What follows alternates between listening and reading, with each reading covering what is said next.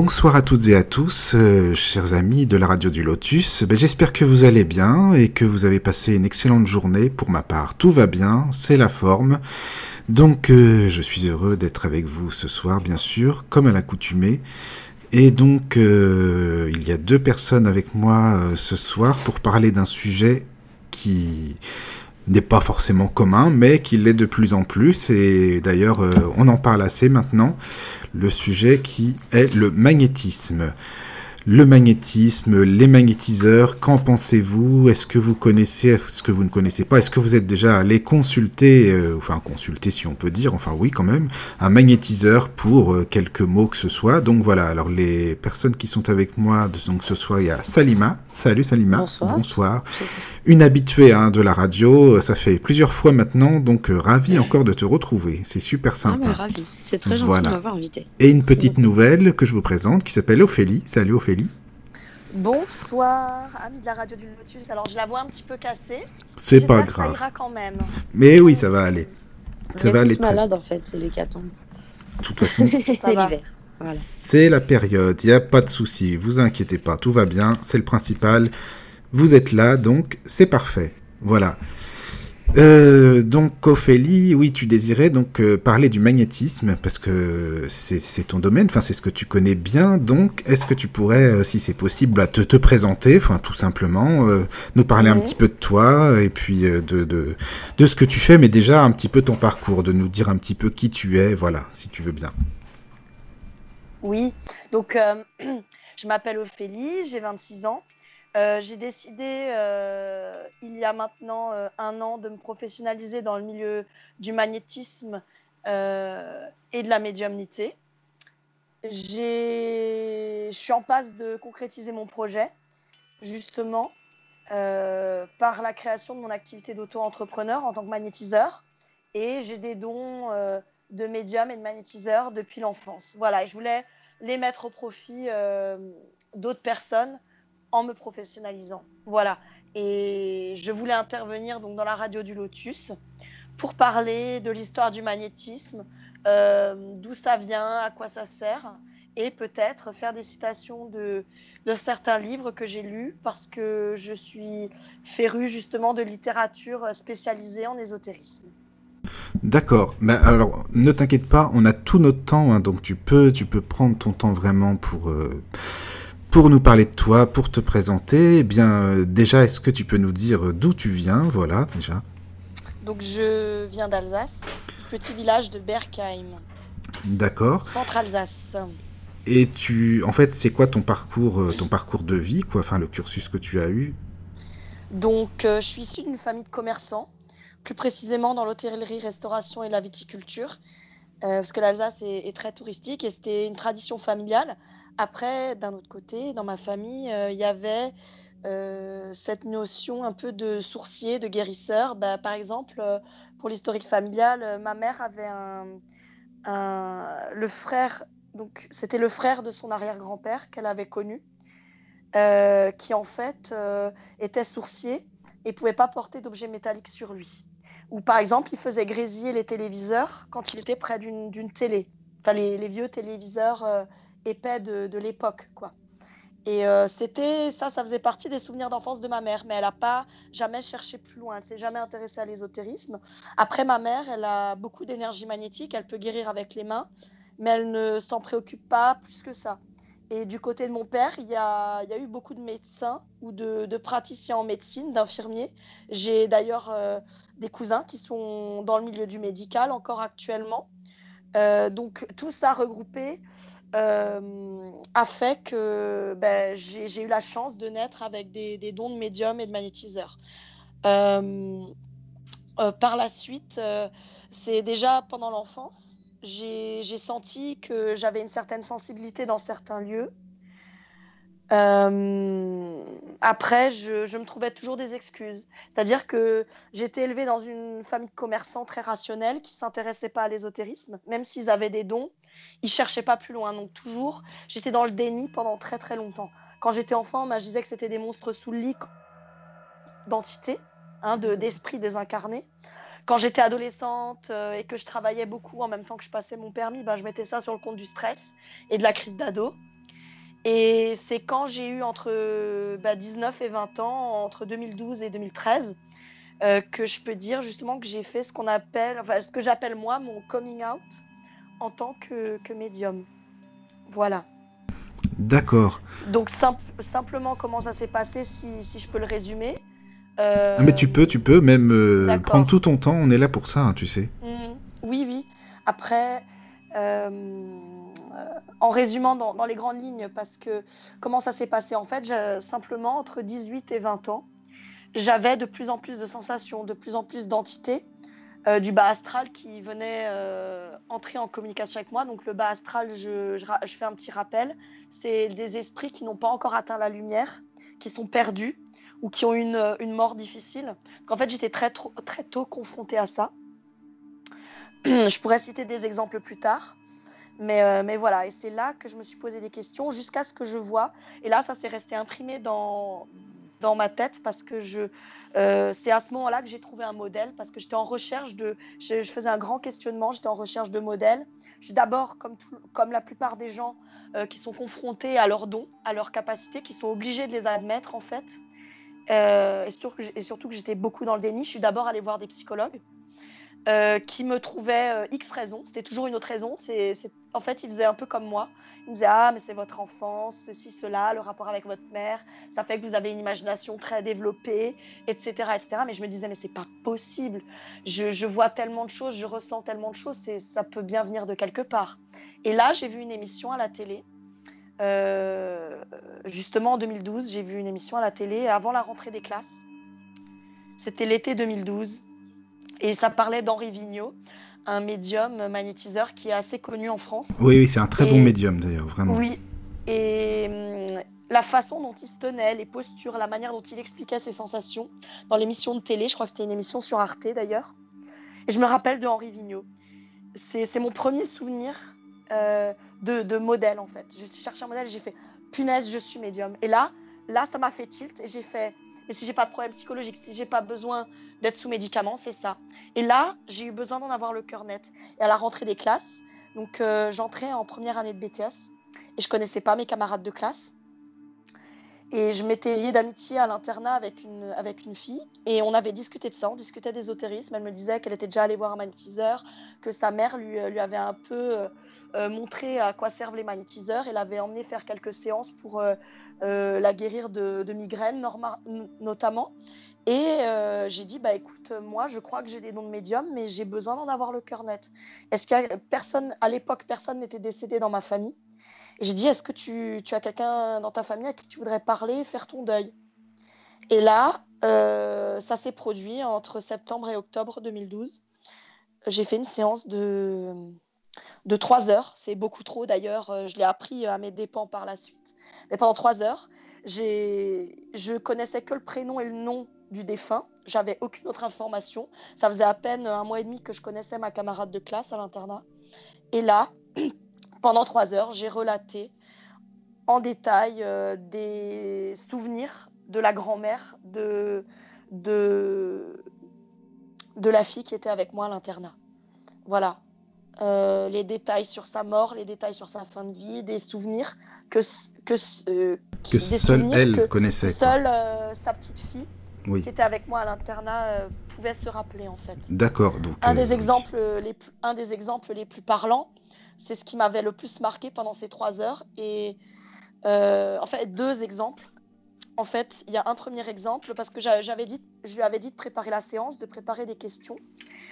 Euh, et elle avait demandé quel était le repas que tu me faisais le plus souvent, mamie. Et là, j'ai eu un flash. Je voyais une scène en noir et blanc.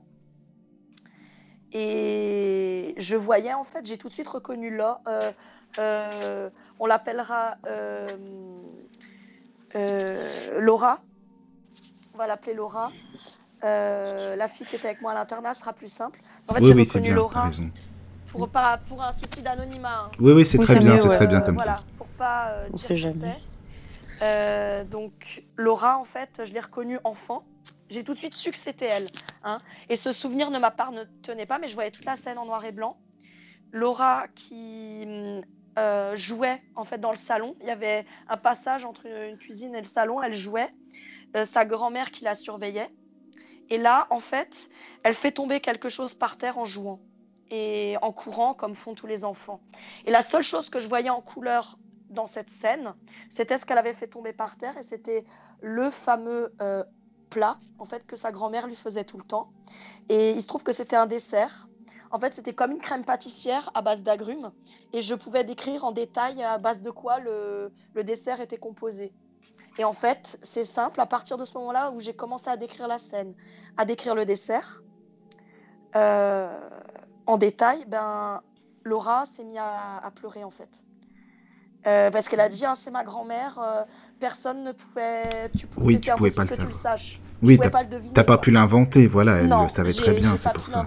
Oui, oui, Et voilà, là, je me suis dit, ben, il y a quand même quelque chose, il y a quand même quelque chose qui se passe. Quoi. Oui, voilà, oui. Et à la fin de la séance, elle a dit, mamie, comment es-tu morte?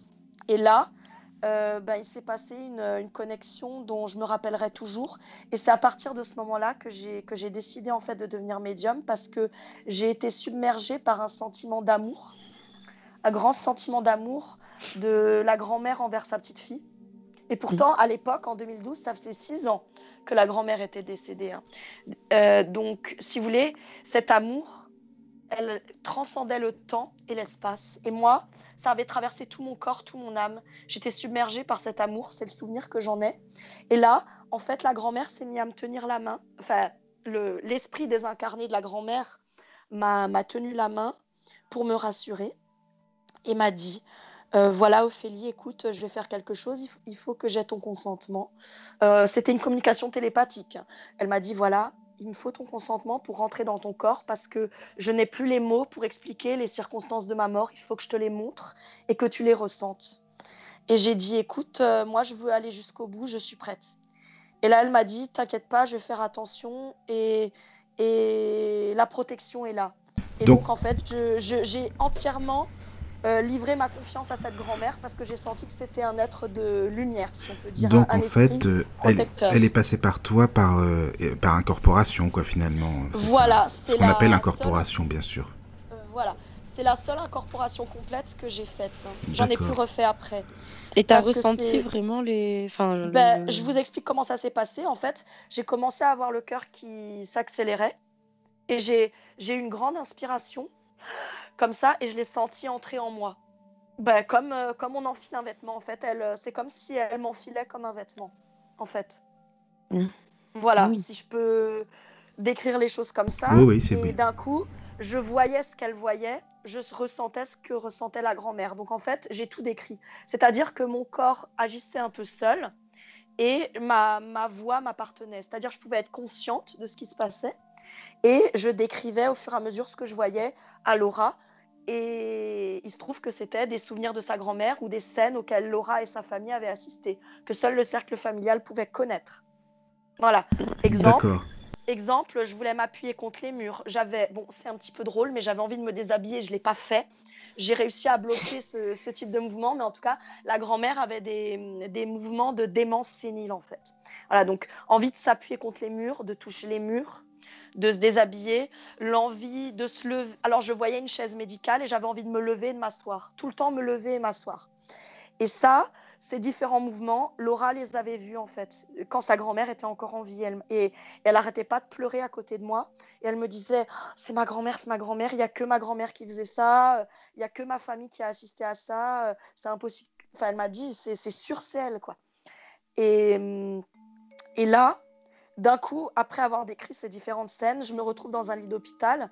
Je lui dis que j'ai les mains attachées. Je sentais que j'avais les, les, mains attachées euh, par, euh, par des lanières en cuir. Et j'avais une vision très floue. Je voyais tout de manière très floue. J'étais comme dans le gaz, quoi, par un produit. Mais je ne pouvais pas décrire quoi. Et je voyais une vitre, une grande vitre d'hôpital. Et il y avait, donc je voyais à travers les yeux de la grand-mère, en fait, Laure euh, préado, sa famille, euh, que j'avais jamais vu d'ailleurs, mais je pouvais plus ou moins les décrire, même si je voyais tout en flou. Et d'un coup, euh, j'avais envie de me débattre en fait, mais j'en avais pas la force. Et euh, c'est là que j'ai senti que l'âme repartait. Et, et, et justement, Là, euh, Laure, elle disait plus rien, elle pleurait même plus. Euh, Laura, pardon, elle, euh, elle disait plus rien. Elle, euh, elle m'a dit, mais ça, en fait, c'est la dernière vision que j'ai eue de ma grand-mère en vie. En fait, ils ont presque assisté à sa mort. Et elle m'a dit, sa grand-mère, en fait, faisait des crises de morphine. Sa grand-mère prenait des, de la morphine contre euh, le, les douleurs, et, sauf qu'elle ne le supportait pas. Et en fait, elle avait des excès de démence, c'est-à-dire euh, Mhm. l'envie de toucher des murs ou de se lever d'un siège. Et en fin de vie, ils l'ont, ben, on peut dire, shooté à la morphine pour pas qu'elle souffre. Et l'ont accroché, au lit parce qu'elle bougeait beaucoup. D'accord, Voilà. en fait, donc tout ça, ça correspondait bien, enfin en résumé, hein, donc tout ça, ça correspondait bien pour cette, euh, cette amie donc, que tu avais, c'est ça, Ouais. et c'est de là que tu as découvert finalement que tu avais ce, C'est pas ses ce que- dons, ce- je sais pas, on a- est-ce que tu appelles ça un don? C'est un don pour toi ou c'est c'est Oui. quoi en fait? Capacité. Parfois je dis don, parfois je dis capacité. Capacité Parce que est-ce que tout le monde, parce que là on parle de médiumnité, là on parle de médiumnité, Oui. et tu parlais de magnétisme aussi tout à l'heure. Oui. Alors Chez pour moi, pas le tout, mais est venu plus tard en fait. Mais pour pas tout mélanger, qu'est-ce que tu ferais euh, Parce qu'il faut que quand même expliquer vraiment au mieux pour les auditeurs et pour moi aussi, enfin pour tout le monde. Qu'est-ce que tu ferais comme différence entre alors le magnétisme et la médiumnité? Déjà, qu'est-ce que le magnétisme et qu'est-ce que la médiumnité en quelques mots pour toi? Donc il y, a Ouais. di- il y a différentes choses. Il y a la médiumnité qui est vraiment euh, le contact avec les défunts, les esprits désincarnés. hein. Il y a la voyance. La voyance, c'est le fait de voir dans le passé, dans le futur ou dans le présent d'une personne. hein. Euh, on dit aussi clairvoyant. Et il y a le magnétisme. Là, c'est différent. C'est des ressentis dans le corps. On sent les énergies qui circulent dans le corps des gens, les énergies du magnétisme de la terre, l'énergie dans les plantes, dans tout ce qui est vivant en fait. Voilà, tout ça. hein. Il y a la médiumnité, le médium, la voyance, les clairvoyants et le magnétisme, les magnétiseurs. Trois catégories euh, principales, on va dire. Donc en fait, le magnétisme, c'est euh, ressentir les énergies, c'est ça, les vibrations quoi en fait en, quelques mots. les énergies de la terre ou les énergies qui circulent dans le corps des gens, dans les animaux, les plantes, toutes ces choses-là. Et puis après, c'est de les réguler, enfin de les. Ça se Voilà. Et chaque personne les exprime, exprime cela différemment. Il y a des sensibilités différentes. Où il y a des gens qui vont communiquer avec des entités que par incorporation, comme moi j'ai fait par le passé, qui, qui supportent en fait les incorporations. Par exemple, moi, je sais que je ne les supporte pas bien, donc je ne le fais plus. Il y en a qui sont des euh, médiums auditifs, c'est-à-dire qui ne vont que entendre les entités, ou d'autres qui ne vont que les voir. Voilà. Oui, il y a Moi, plusieurs tu les sortes. entends ou tu les vois, toi plutôt Moi, j'ai eu la chance de tout avoir. Enfin, je me suis tout pris dans la gueule en même temps, si je peux dire les choses comme ça. Euh, à la fin de l'adolescence, j'ai tout eu en même temps. Je pouvais les voir, les entendre, les sentir, euh, la totale. En fait, j'ai eu le full Oui. package, comme on dit. All inclusive. Mais tu es sûr qu'on peut tout avoir en fait Moi, c'est ça qui me qui me m'intrigue un peu parce qu'on peut dire il y a telle sorte de médium, tel Ouais. style, tu en vois. fait, c'est c'est vraiment variable et, et ça va de pair avec l'évolution de la personne. En fait, au fur et à mesure qu'on gagne en maturité, les énergies dans notre corps évoluent, euh, la façon dont on gère sa vie. Par exemple, euh, j'ai une cousine. Bon, euh, j'ai une cousine, je dirais pas laquelle, qui a des dons de voyance. Donc elle, elle voit l'avenir, le passé, le futur. Elle, euh, elle ressent pas bien les défunts. Euh, donc elle a, elle a un peu le, même type de médiumnité que, Salima, justement. Elle, euh, elle, elle est très intuitive dans, sa manière euh, euh, de- de- d'avoir de, la voyance. Et en fait, elle, ce qu'elle a fait, c'est qu'elle euh, elle a pris de la drogue quand elle était ado parce qu'elle ne supportait pas ce qu'elle voyait. Elle voulait pas être, euh, elle, euh, elle voulait pas être là-dedans.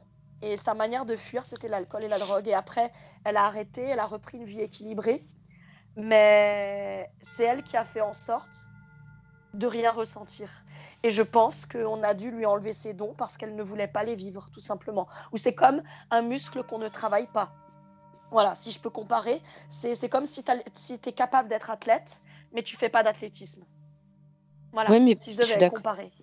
Je suis d'accord, mais en effet, finalement, euh, est-ce que, tu crois que c'est possible euh, d'enlever son nom? Parce que par exemple, même si ça vient pas à toi, des fois, il y a des choses que tu dis euh, parce que ça te le dit. Enfin, quand médium auditif, tu vois.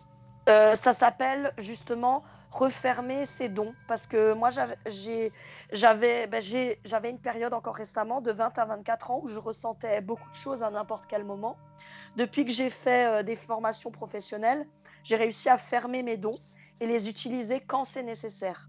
Il y a des techniques pour ça. Voilà, il y a des formations professionnelles qui existent pour apprendre à, gérer les capacités, justement. Pour pas que ça te perturbe, euh, parce que ça peut perturber. En pour, euh, pour euh, jouer, si je peux dire les choses comme ça, pour jouer à monsieur et madame tout le monde quand on le souhaite. Voilà. D'accord. Mais Salima, n'hésite pas, oui, comme tu poses des questions, surtout si tu en as, n'hésite pas. voilà, comme ça tu tu peux interagir aussi, tu es là pour ça, euh, et puis c'est très bien pour les auditeurs aussi. Donc, euh, Mais Ophélie, est-ce que tu pourrais nous expliquer l'historique du magnétisme? Qu'est-ce que, bon, tu as expliqué un peu brièvement ce euh, que c'est que le magnétisme, mais qu'est-ce que, voilà, comment on l'a découvert Je, m'excuse, Michael, j'avais pas terminé d'expliquer mon parcours. Ah, vas-y, vas-y, désolé, excuse-moi. Mais de toute façon, on a, on a, toute la nuit si tu veux, hein. moi je m'en fous, j'ai le temps, il a pas de problème. Donc vas-y, tu peux y aller. C'est très bien. par rapport à mon, à mon vécu, donc il y avait ce fameux coming out.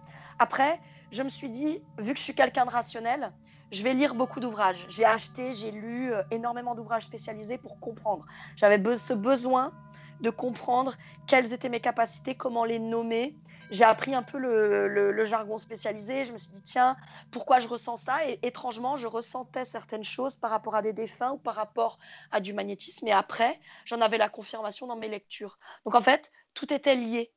Voilà. C'est ce qu'on appelle euh, euh, attirer à soi. Euh, c'est la, la, convergence des événements en fait. Attirer à soi du positif et la convergence des événements. Parce que tout convergeait pour que, euh, pour que je comprenne. Une fois que j'ai compris, j'ai cherché à faire du concret. C'est-à-dire, j'ai pris régulièrement des séances chez des magnétiseurs, des médiums, au moins une fois par mois ou tous les deux mois, j'allais voir euh, un, professionnel différent pour connaître leur vécu, savoir leur parcours, me renseigner sur les manières de se professionnaliser, les formations qui existent, euh, tout ce qui est possible de faire. Mais en général, ils t'en parlent parce que je trouve que quand tu leur poses, ils te. Oui, moi aussi, ah, je suis d'accord, Salima, c'est ce que je pensais justement. Qu'ils te répondent pas forcément euh, aux questions, quoi. Enfin, qui sont assez secrets, peut-être en général, même sur ce qu'ils font. Mmh, j'ai eu affaire à tout, en fait. J'ai autant rencontré des magnétiseurs ou des médiums qui, qui me parlaient ouvertement de leur parcours et d'autres qui restaient vagues. Je... Mais après, euh, il y en a aussi, c'est pour des questions d'anonymat. Ils veulent pas tout le temps qu'on les appelle. Ils veulent pas qu'on leur envoie des emails ou des trucs comme ça. Je, je pense c'est ça. Ou j'ai eu l'exemple. Je vous donne l'exemple. Bah, il se trouve qu'il s'appelait Michael. C'est un chaman euh, qui exerce en Alsace et en Belgique. Il s'appelle Michael aussi. Euh, il est chaman magnétiseur. Il, il, est à, il, il, est vraiment à la limite de l'acceptable au niveau tarif, mais ça se justifie amplement. En fait, lui fait de l'exorcisme. Ah, et c'est simple. Ouais, mm. en même temps. Et il se trouve que ce type, je l'ai même pas vu 5 secondes. J'ai tout de suite su à qui j'avais affaire. C'est-à-dire, son énergie était tellement forte, l'énergie de son corps était tellement forte. En fait, je sentais des entités qui étaient près de lui et qui lui pompaient son énergie, et lui, il résistait. Et en fait, son aura créait comme une forme de barrière énergétique contre les mauvaises entités. Mais les mauvaises entités essayaient de s'accrocher à lui, mais elles n'y arrivaient pas. Et je sentais que ce mec était en lutte permanente, de jour comme de nuit. quoi. J'ai tout de suite senti, c'est-à-dire je ne lui ai même pas serré la main, je savais tout de suite. Parce que, parce que il avait une, une force dans, dans, dans, les énergies de son corps qui était supérieure à la mienne. Donc euh, j'ai tout de suite vu et senti. Et là, le mec, il n'est pas passé par quatre chemins. Quoi. Il voulait même pas m'expliquer qui il était, d'où il venait. Il m'a dit Ah, vous êtes là, vous êtes mon rendez-vous d'aujourd'hui. Ok, on va à l'arbre, on fait ça. Ensuite, on se place là, on met les mains comme ça. Moi, je mets mon pendule là. Je vous dis ça, je fais ça. Pam, pam, teng, teng. Tu vois Il était au taquet. Et en fait, je me suis dit Ce mec, il est juste, il sait ce qu'il fait. Tu vois et, et, pendant toute la séance, ça s'est très bien passé. Il m'a expliqué des choses que je savais déjà, que j'avais déjà eu la confirmation d'autres magnétiseurs par rapport à mes vies antérieures, des trucs comme ça. Euh, il m'a dit beaucoup de choses euh, sur mes problèmes de santé que j'avais eu par le passé, euh, qu'il a, où il a encore ressenti des traces de mes deux problèmes de santé que j'avais eu par le passé. Donc voilà, je lui avais rien dit à, à cet homme, il savait quoi me dire sur moi. et une fois que la séance était finie, il a dit merci madame, bonjour, bonne journée. si vous avez besoin d'assister à une de mes conférences, voici mes coordonnées. Et, puis voilà. Donc après, chacun a sa façon de faire. je suis déjà allée voir une médium qui, elle, m'a expliqué en détail. juste une question avant qu'on continue sur lui. Je voulais savoir, est-ce que le fait que tu le sentes tout le temps lutter contre des, des trucs permanents, des entités, est-ce que pour lui, tu sentais que du coup, bah, je sais pas, enfin, il te paraissait pas plus fatigué, pas plus irritable, pas plus. Irritable, bah oui, c'est pour ça qu'il était un peu de sac-sac, comme je dis. C'est-à-dire, tu te mets là, tu mets tes mains là, moi je mets mon pendule là, tac, tac, bang, bang, je me casse, tu vois. C'était, c'était, il passait pas par quatre chemins. Euh, il savait ce qu'il faisait, mais il voulait pas rentrer dans les détails, quoi. Ou alors, je lui ai juste demandé, parce qu'à un moment, on avait une, parce que ça a quand même duré une heure et demie, hein, ma séance avec lui. Euh, à un moment, on était près des bougies. Euh, on était près des bougies parce qu'en fait, il a fait sa séance euh, en plein air, euh, dans un mmh. endroit où il y avait beaucoup de vieux arbres, près d'une ancienne chapelle, en fait. Et il y avait des bougies, il y avait encore des gens qui faisaient des petits pèlerinages là-bas. Et mmh, on était près des bougies. Il m'a dit Vous savez, vous pourriez aussi faire de l'exorcisme. Et, et, là, je lui ai dit, à la fin de la séance, j'ai dit Vous savez, quand je vois ce que ça fait sur votre corps, ça ne me donne pas envie. Et il me dit C'est vrai, c'est vrai, je dors pas bien la nuit, je suis en lutte. Euh, permanente, mais c'est ma façon à moi d'être euh, d'être magnétiseur. C'est comme ça que, que je me sens vivant. Et j'ai dit, bah, si vous êtes heureux comme ça. Il m'a dit, peut-être ça me pose des problèmes pour le sommeil, mais, mais, mais je m'en sors jusqu'à présent. Le jour où j'aurai envie d'arrêter, j'arrêterai. Ah voilà. Et après, ma séance était terminée. D'accord, voilà. ça c'était ma question. Et ensuite, Et après, tu en as rencontré d'autres, en fait, tu disais Oui, euh, bah, une, une médium qui avait la, qui a la soixantaine passée, euh, très sympathique. Elle, elle a découvert ses dons très tardivement. Euh, elle reniait, elle a renié, elle, pendant très longtemps ses dons, jusqu'à la 40-50aine, elle a renié ses dons. Et quand elle était proche de la retraite, elle a eu une opération de l'oreille, euh, assez grave, du moins. et après, ben, elle est devenue médium auditive. Donc elle, en, après son opération de l'oreille, elle entendait euh, les entités. En fait, elle ressentait les entités avant, mais elle voulait pas les écouter. Mhm. Et elle a, ensuite, elle a, une fois qu'elle a accepté ses dons de médium, ses esprits guides lui ont dit Oui, on t'a mis sur la table d'opération parce que tu ne nous laissais pas le choix. Tu voulais pas euh, devenir médium et donc euh, on a fait en sorte que, que, tu aies cette opération. Et là, elle a dit Ah, d'accord, j'aurais dû vous écouter plus tôt. Tu vois? Ah Donc ça, ça peut paraître assez violent, mais en fait, elle a tellement renié ses dons et elle était tellement faite pour ça, pour, euh, pour euh, un destin de médium, que ses esprits guides, ont, les entités qui, qui, la guident en fait, dans son chemin de vie, ont tout fait pour qu'elle le devienne, tôt ou tard. Parce que des fois, ça vient à toi, t'as pas envie parce que tu n'y crois pas, mais c'est quand même, euh, tu dis, voilà, Ou peut-être parce que tu as peur justement de la suite, de ce que ça peut donner. Voilà, elle y croyait pas. Elle était très cartésienne, elle avait un, enfin, elle est cartésienne toujours. Euh, en fait, elle avait pendant longtemps un magasin dans la décoration et tout ce qui est euh, rideaux, tapisserie, linge de maison et décoration. Elle avait comme ça. Et son grand truc à elle, c'était les vitrines. Et en fait, elle anticipait la décoration de, de ces vitrines, mmh. euh, justement. Et elle a dit, en fait, c'est comme si elle recevait des messages sur la décoration de son magasin. Et elle a dit c'était comme ça qu'elle avait, qu'elle sentait qu'elle avait eu des dons en fait. C'est très con. Euh, je suis désolée hein, euh, pour l'expression. Des fois, elle serrait la main à des gens. Donc le contact par les mains, qui est très important chez les magnétiseurs et chez les médiums aussi parfois. En fait, elle serrait la main à des gens et elle savait si elle, si elle, allait, si elle allait les choisir comme fournisseurs ou pas. Elle choisissait ses fournisseurs en fonction de la poignée de main, mais elle ne savait pas l'expliquer. Bah, c'était, écoute, c'était un ressenti tout simplement, quoi. avant, avant qu'un fournisseur se, pointe dans son magasin, elle savait déjà à qui elle avait affaire. Voilà. Et de ah là, euh, elle s'est dit, ah ben, elle s'est dit, ah ben mince, euh, j'aurais dû, euh, j'aurais dû utiliser mes dons avant, quoi. D'accord. Mais ah, donc voilà.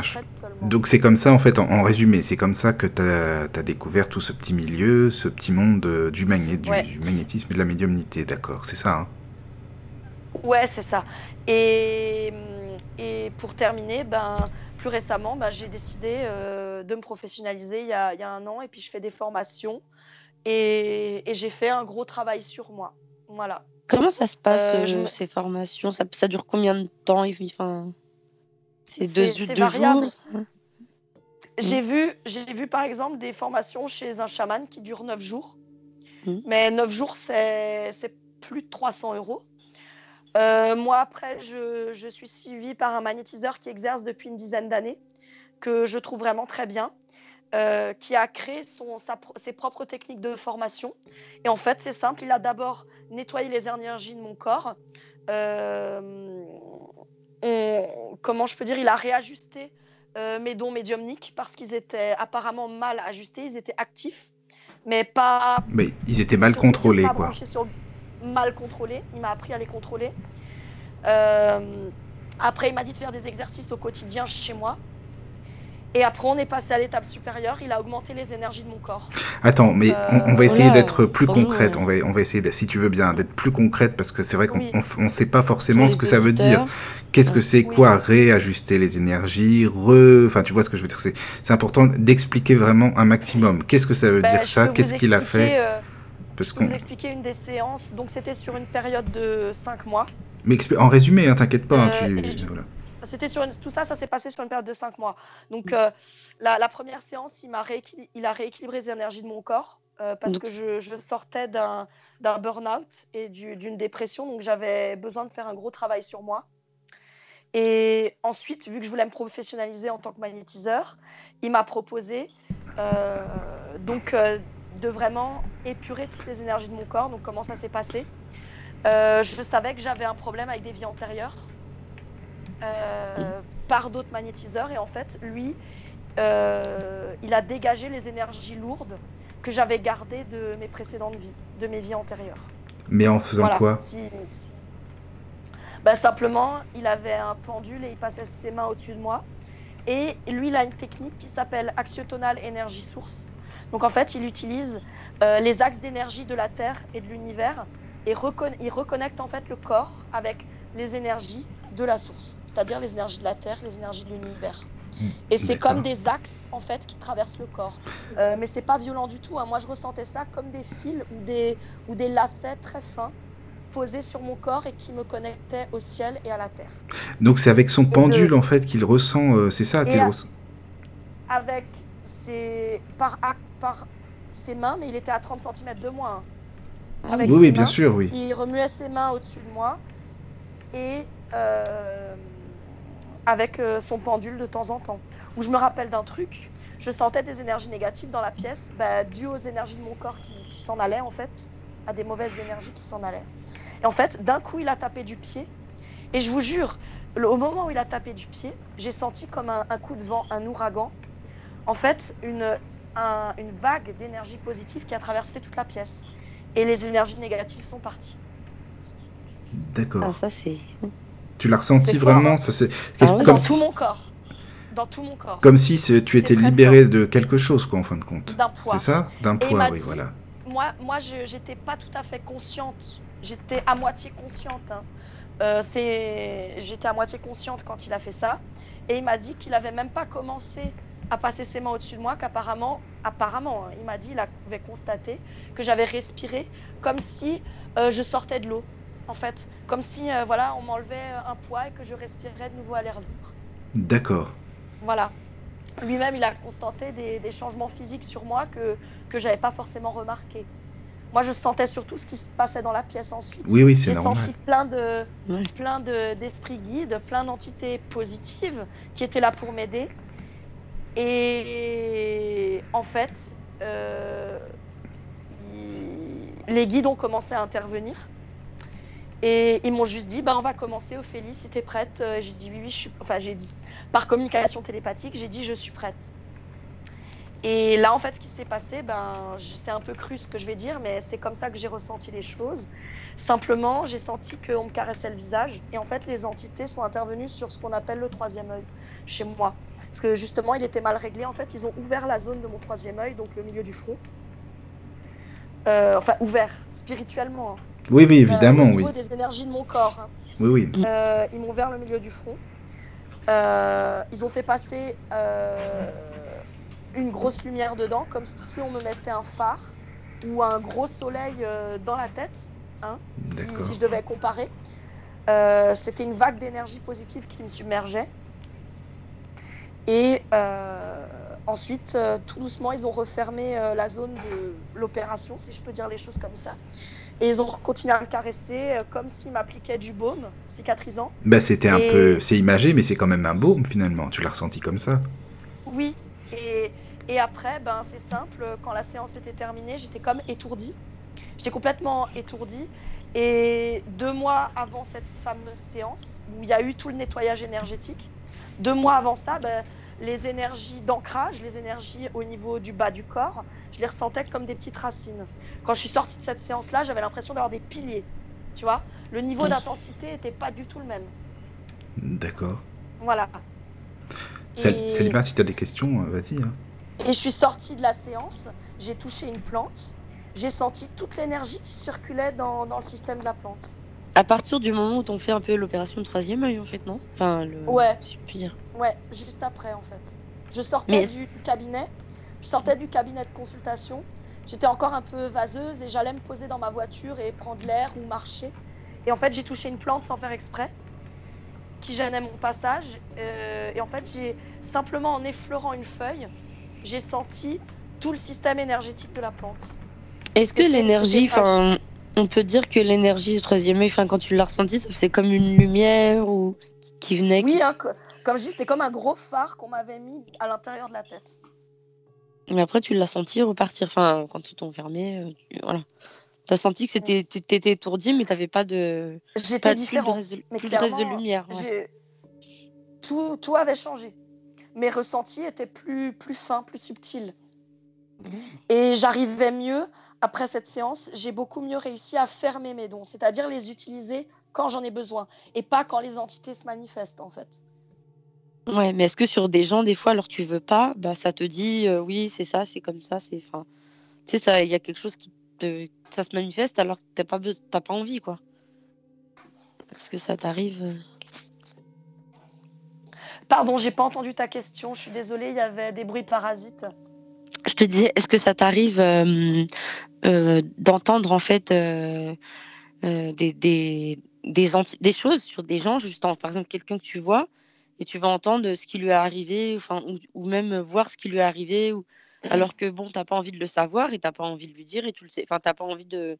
Mais ça vient comme ça. Est-ce que ça te fait ça ou Mm. tu contrôles Mais moi, j'ai jamais, jamais eu la chance d'avoir une intuition très développée. J'ai jamais pu voir dans le futur des gens ou dans leur passé. Euh, je pouvais savoir des choses sur eux, par exemple sur leurs ressentis, sur leurs émotions ou les énergies qui circulent dans leur corps, Mm. mais jamais complètement euh, des choses précises sur leur passé. Ou euh, parfois, quand j'ai fait quelques séances, le rare fois où j'ai fait des séances, on me demandait des dates, des prénoms, des choses très cartésiennes, j'avais du mal. Par contre, on me demandait de citer le plat préféré de quelqu'un, de, de parler de, de lieux où les gens ont vécu, des, de lieux où les personnes vivaient. Ben, je pouvais décrire des arbres, je pouvais décrire des, des maisons. Euh, ou par exemple, je donne un exemple, à l'époque où je contrôlais pas encore tout à fait mes dons, quand j'étais encore à l'internat à 21 ans. Mm. Euh, donc c'était, oui, c'était un an, un an et demi après mon coming out. Il y a un enfant, un enfant décédé qui s'est manifesté dans, dans ma chambre d'internat. Et il a commencé à me faire voir tout ce que tout ce qu'il avait vu avant, avant de décéder. En fait, ce qui s'est passé, c'est qu'il m'a montré la maison où il vivait, combien il avait de chiens, euh, ses parents, enfin, j'avais tout vu. Et là, il m'a dit les circonstances de sa mort. En fait, euh, c'était un accident euh, euh, de maison. Je sais pas comment on dit, oui, un accident euh, de la vie Domestique? Ouais. domestique, merci. Et c'était une, une vieille rambarde de, ah, comment on appelle ça? Un rail de porte-fenêtre, mais un très vieux. En fait, une vieille porte-fenêtre qui était plus aux normes, de ce que j'ai compris. Euh, mais il me l'avait dit avec ses mots d'enfant. Il m'a dit mes, parents n'avaient pas de sous pour euh, réparer la, porte-fenêtre. Et au final, euh, je suis tombée dessus et il y a eu de l'accident. Et là, d'un coup, j'ai senti des fourmis sur le côté de ma tête. Et il semblerait qu'il avait eu des séquelles très graves au cerveau parce qu'il est tombé sur cette rail, cette fameuse rail de porte-fenêtre qui n'était pas aux normes. Et c'est comme ça qu'il est décédé en fait. Et il m'a dit il est mort tout doucement et qu'il n'a pas souffert. Mais il aurait voulu que je le dise à ses parents, que je communique avec ses parents. Je dis, mais tes parents, ils vivent où? Sais bien beau que j'ai vu ta maison et ton jardin, mais je ne sais pas où tu habites. Et là, vu que c'était un enfant d'à peu près 7 ans, il m'a dit, mais je connais pas mon adresse, comment tu veux que je te dise? J'ai dit, ben alors je peux rien faire pour toi. Et cet enfant insistait, insistait. Pendant une semaine, tous les soirs, il venait euh, justement me, me contacter. J'ai dit, mais je ne peux rien faire pour toi. Il faut que tu trouves un autre médium avec qui tu arriveras mieux à communiquer. Voilà. Et ouais, après, t'as laissé tranquille, t'es parti. Enfin, je veux dire, c'est quand même. Euh, bah, en fait, il faut être très ferme. Il faut rien lâcher. Il faut dire non, je ne peux pas. J'ai pas suffisamment d'éléments. Je peux pas transmettre le message. Trouve un autre médium. Faut être. Euh, en fait, j'ai eu. Je sais pas comment j'ai fait, mais j'ai eu cette euh, force très tôt de m'imposer face aux, esprits errants. Oui, mais dis donc, ça peut être frustrant pour lui. Il faut c'est quelque chose qu'il fallait que je fasse. mais Ophélie, ça peut être très frustrant pour lui aussi, sachant que peut-être un autre médium ne pourra pas forcément l'aider, puisque il Après, il pourra devenir malveillant, l'esprit euh, errant. Pas forcément, mais... Non, parce qu'il parce qu'il était définitivement resté dans sa condition d'enfant de 7 ans, en fait. C'était pas quelqu'un de malveillant. Il avait juste besoin de transmettre un message. Mais oui, mais justement, c'était important pour lui. Donc c'est vrai que je. Enfin, en tout cas, bon, je lui souhaite qu'il ait trouvé un médium qui soit apte à, à, lui donner, euh, enfin voilà, à donner cette information aux parents. D'accord. je le souhaite aussi. Hein. Ben oui. Et euh, sinon, pour, pour continuer, Ophélie, parce que là, euh, on, a, on a beaucoup de choses à dire, hein, frère. Voilà, comme on, avait dit. Donc, euh, tu voulais partir sur l'histoire du magnétisme Oui, parce que à la base, oui, c'est, ça dépend si ça les met à des questions, mais comme il y a des, en deuxième partie, les auditeurs peuvent appeler, il faudra vraiment qu'on parle du magnétisme, de l'historique, de ce que c'est exactement, de ce que tu fais. Il y a beaucoup, beaucoup de choses à aborder, donc voilà, c'est pour ça. C'est pas de, pour te presser. Moi, j'ai le temps. Hein. Perso, j'ai toute la nuit, ça me dérange pas. Mais j'ai fait des recherches internet. J'ai essayé de résumer. C'est très bien. Voilà, donc euh, comme vous voulez. Hein. Oui, non, mais c'est bien pour, euh, pour tout le monde parce que les auditeurs, enfin les auditrices et auditeurs, savent pas forcément ce que c'est, d'où ça vient, qu'est-ce que c'est que le magnétisme. Laisse-la peut-être boire un coup d'eau, la pauvre. oui, c'est vrai. Ça va, ça va. mais Salima, tu peux parler de toute façon. Hein. C'est pour, ça, c'est pour dire que c'est vrai que. Voilà. Bah oui, tu m'étonnes, elle, va enchaîner là. Voilà. Parce qu'on te prend beaucoup de. Justement, comme il y a des trucs que moi, tu sais, je suis. Je le fais avec les mains, comme tu dis, mais je ne sais pas comment je fais. Donc, c'est pour ça que je bah, suis aussi dans parce que ça m'intéresse. C'est juste que c'est instinctif. C'est instinctif. Tout simplement. Bah, ma mère a ce don-là. Elle, elle arrive même à, je l'avais dit à d'autres gens, on s'en rigole un peu, mais à faire coller par exemple des fourchettes sur elle des objets métalliques, ça colle sur elle, tu vois. Ben oui, parce que tous les objets métalliques sont, conducteurs, sont euh, propres euh, au magnétisme. Et si tu, veux utiliser, enfin, je sais pas si tu auras l'occasion un jour d'utiliser un pendule, je pense que tu en as les, capacités. Euh, prends un pendule en bois, parce que le bois c'est neutre, ça se charge pas ça ne se décharge pas. Si tu prends un pendule avec une pierre ou en métal, c'est mauvais parce qu'il va se charger négativement ou se décharger euh, en fonction de qui le touche. Ou si maintenant tu es de mauvaise humeur, tu vas mettre des mauvaises énergies dans le, dans le pendule. Alors que si tu as un pendule en bois, il va rien se passer, il va rester neutre et tu pourras bien t'en servir, justement. Ah, merci pour l'astuce. J'en ai toujours eu des en, en, fer, là, en ferraille, euh, enfin, mais... en pierre. Et les dons de magnétiseur et, et de médium, c'est vraiment une grande responsabilité et si on veut se lancer professionnellement là-dedans, euh, il y a toujours une contrepartie. C'est-à-dire que j'avais conscience de cette contrepartie, mais maintenant que, que je fais des formations et que j'ai pris la décision de, me professionnaliser et de, renforcer les énergies de mon corps pour, euh, pour supporter des, capacités plus, plus importantes, ben, je me suis rendu compte des contreparties. Euh, c'est tout con, mais moi j'adorais porter des montres. Je ne peux plus porter des montres aujourd'hui. Même des montres en euh, plastique, tu sais, plastique euh, montre. Euh, non, parce qu'en fait, simplement le, système d'une montre, il y a tellement de d'objets à caractère magnétique dedans que ça me bloque les énergies de mon corps en fait. Oh, tous les magnétiseurs qui sont pros pourront te dire qu'ils n'arrivent pas à porter de montre ou difficilement ou qu'au bout d'un moment ça va les gratter tu vois, ce genre de truc. Euh, autre contrepartie. Excuse-moi, les bracelets en or, je suis désolée hein, de poser la question. Les bracelets en or, Euh, Par exemple, que ta mère t'a donné ou de famille. Je, euh, je, je porte que de la quincaillerie. Je, ça, je saurais pas te dire. Je me suis pas renseignée sur la question. D'accord. Le cuivre est très magnétique aussi, le cuivre. Tous les métaux, en fait, et le cuivre. Voilà. D'accord. Et, et quoi d'autre? Ben, Autre chose euh, à laquelle on m'avait prévenu, c'est quelque chose auquel j'ai pas for- forcément porté attention, mais je m'en suis rendu compte à mes dépens il y a moins d'une semaine. En fait, euh, beaucoup de magnétiseurs, euh, quand ils augmentent euh, leur capacité ou augmentent les énergies de leur corps, ils deviennent végétariens. En fait, c'est quelque chose qui est assez méconnu, mais je Ils deviennent végétariens, tu dis? Ouais, végétariens ou du moins ils ah limitent leur consommation. Du moins, du moins, ils limitent leur consommation de viande et de poisson.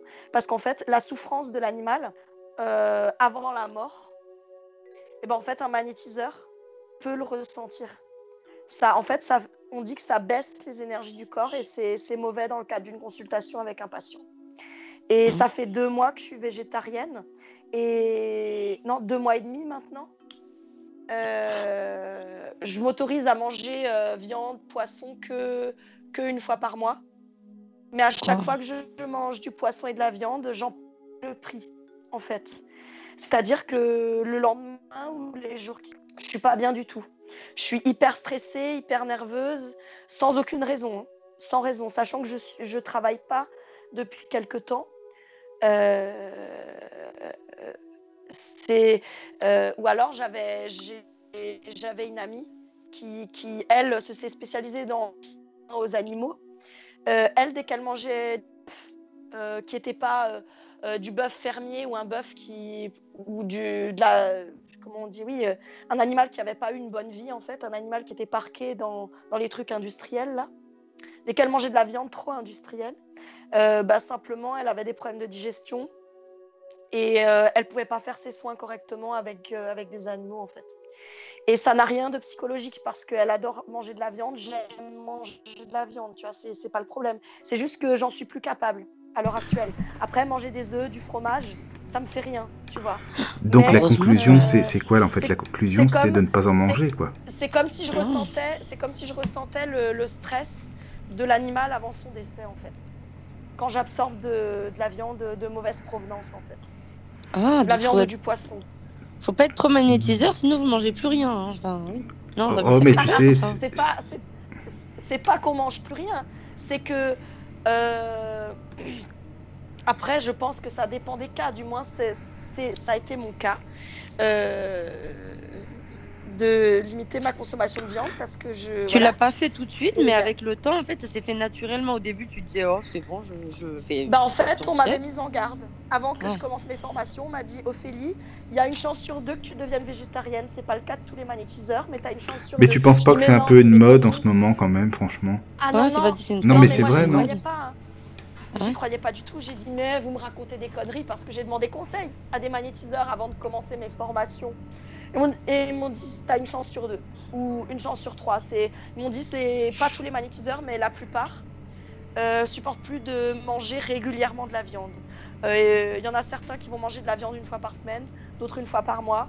Euh, il se trouve que moi, c'est une fois par mois. Tu vois. Après, ça varie en fonction des personnes. Tu vois. Il y en a qui le supportent mieux que d'autres. Moi, je sais que je supporte pas trop. Et hum, D'accord, donc en fait, c'est quoi euh, le truc euh, Tu ressens la bête qui a été tuée. Tu veux dire que si tu manges une bête Non. qui a été. Non, non, Non. ça va. je ressens pas la bête qui a été tuée. Je ressens le stress de l'animal avant son décès, en fait. Au Ah, moment de son décès. Bah, moi, je le Dans ressens quel quand je coupe état ma viande. hein. Ah Je oui, le ressens quand bah, la pareil. viande, sérieux, je te jure. je travaille je travaillais dans ben c'est ça c'est exactement du même ordre je travaillais dans une cuisine je, je ne coupais pas de la viande mais j'entendais mes collègues qui coupaient des morceaux de poulet ou des poulets euh, tu sais des poulets AOP là les chapons les poulardes des trucs euh, Ah oui, vachement des. qualitatifs Oui. c'est pas ils sont élevés en plein air ils vivent bien et tout hein. c'est pas le problème sauf qu'au moment où ils coupaient la viande dans mon dos ben, en fait j'avais comme un sursaut j'avais un sursaut d'énergie négative qui me traversait contre lequel il fallait que je lutte tu Mmh, vois D'accord. quand ils coupaient la viande derrière moi en cuisine, quand je travaillais dans les cuisines d'un restaurant. Ah non, mais moi je pense que ça doit, enfin ça peut dégoûter en effet, parce que moi si je coupe trop, enfin après j'ai Ouais. plus envie d'en manger, tu vois. C'est ça en Ouais. fait. Bon, eh ben, écoutez, je dois pas être comme vous parce que j'en mange, hein, et puis j'aime bien. Sur cette parenthèse. Mais chaque cas est différent. oui, chaque cas est différent. Voilà, moi on m'avait dit que j'avais une chance sur deux, une chance sur trois, que c'est pas le cas de tous les magnétiseurs. Il se trouve que ça a été mon cas. Voilà, c'est juste pour informer euh, les auditeurs. Oui, voilà, c'est ça. Mais c'est important aussi de le dire. Voilà, ben on, va, on va essayer d'avancer, Ophélie, si tu veux bien, comme ça. Euh, parce que tu as, le temps, parce que moi bah, j'ai le temps, hein, j'ai toute la nuit, hein, je préfère toi le dire. je peux vous lire mes, recherches. Comme tu avais beaucoup de choses de prévues aussi pour les auditeurs, c'est important aussi de, de, Voilà, comme ça, au moins on te connaît. C'est bien, c'est bien qu'on puisse te connaître, savoir un petit peu ce que tu as fait, ton parcours, ce que tu fais maintenant. Et puis bah, de parler aussi euh, d'une manière générale aussi du magnétisme et de ce que tu sais, de ce que tu as recherché, si c'est possible. Comme ça, on va, on va donner aussi un aspect global de tout ça. Donc là, je vais vous lire mes recherches internet sur l'histoire du magnétisme. On ne sait ni où ni quand elle a été découverte exactement, cependant, euh, il y a quatre pistes qui restent envisageables. L'Égypte antique, l'Amérique centrale et la Chine euh, sont les lieux majeurs où ont été découverts le magnétisme. En fait, l'observation primaire du magnétisme repose sur la découverte de pierres qui pouvaient attirer le fer. C'est de là qu'ils se sont dit, ah ben il y a des pierres qui sont magnétiques.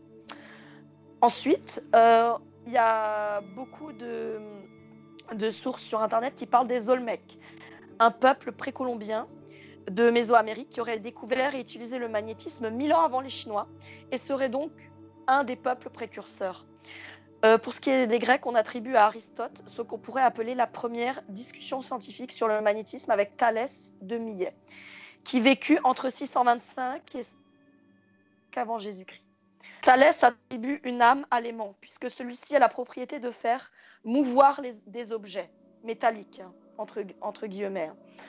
Euh, plus tard, Démocrite, donc un autre philosophe, donc 460-370 avant Jésus-Christ, tenterait une explication du phénomène en argumentant que les atomes de l'aimant pénètrent au milieu du fer pour les agiter. La théorie de la présence d'une âme dans l'aimant restera ancrée dans les pensées jusqu'au XIIIe siècle. il y avait une grande ignorance euh, du magnétisme pendant très longtemps. Même si c'était quelque chose qui intéressait les gens, les théories scientifiques sont arrivées très tard. Hein. Les vraies preuves scientifiques sont arrivées tardivement. Euh, et c'est en Égypte, dans la ville de Sumer, euh, qu'ils ont retrouvé les plus anciennes traces de matériaux ferromagnétiques qui ont été découverts dans des tombes datées de 4000 ans avant Jésus-Christ. Euh, mais on n'arrive pas à prouver si les Égyptiens ou les Sumériens avaient découvert les propriétés magnétiques de ces différents matériaux. On passe aux Chinois. Donc, ils furent la première civilisation à incorporer le magnétisme dans leur science occulte avec une cuillère en pierre de magnétite. Cette cuillère est l'ancêtre de la boussole. Euh, donc, euh, cette fameuse euh, cuillère faite de magnétite, donc de, pierre magnétique, était principalement un instrument de navigation qui pointait vers le sud. Voilà, hein, en résumant. Après, euh, on parlera aussi.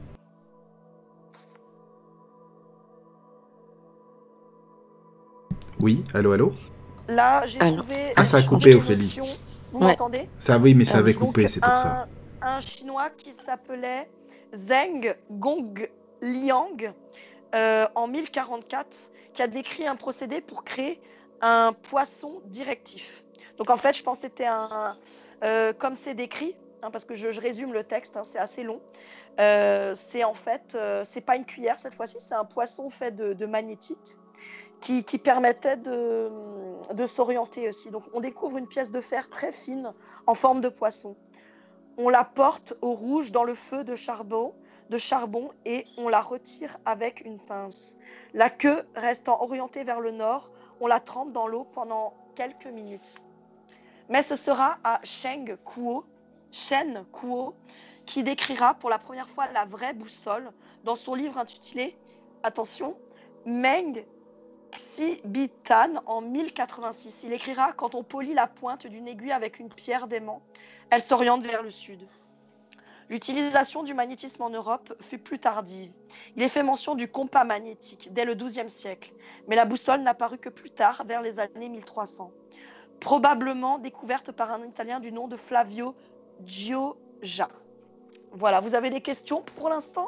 Salima, t'as des questions Euh, bah, bah, juste, tu sais, la pierre d'aimant, tu l'as fait, enfin, tu l'as. Ça, se- c'est une pierre que tu trouves où et comment? C'était ma question. Euh, c'est, ça se trouve naturellement de, dans la nature, comme tu trouves du cuivre dans la nature, Ah, euh, comme tu extrais du marbre, comme tu extrais euh, de la craie. Et t'as la magnétite. Voilà. La magnétite, ça, ça se trouve dans la nature aussi, tu veux dire Enfin, Voilà, c'est ça. Après, je sais pas où, hein, mais comme, euh, comme, euh, comme euh, les mines d'argent.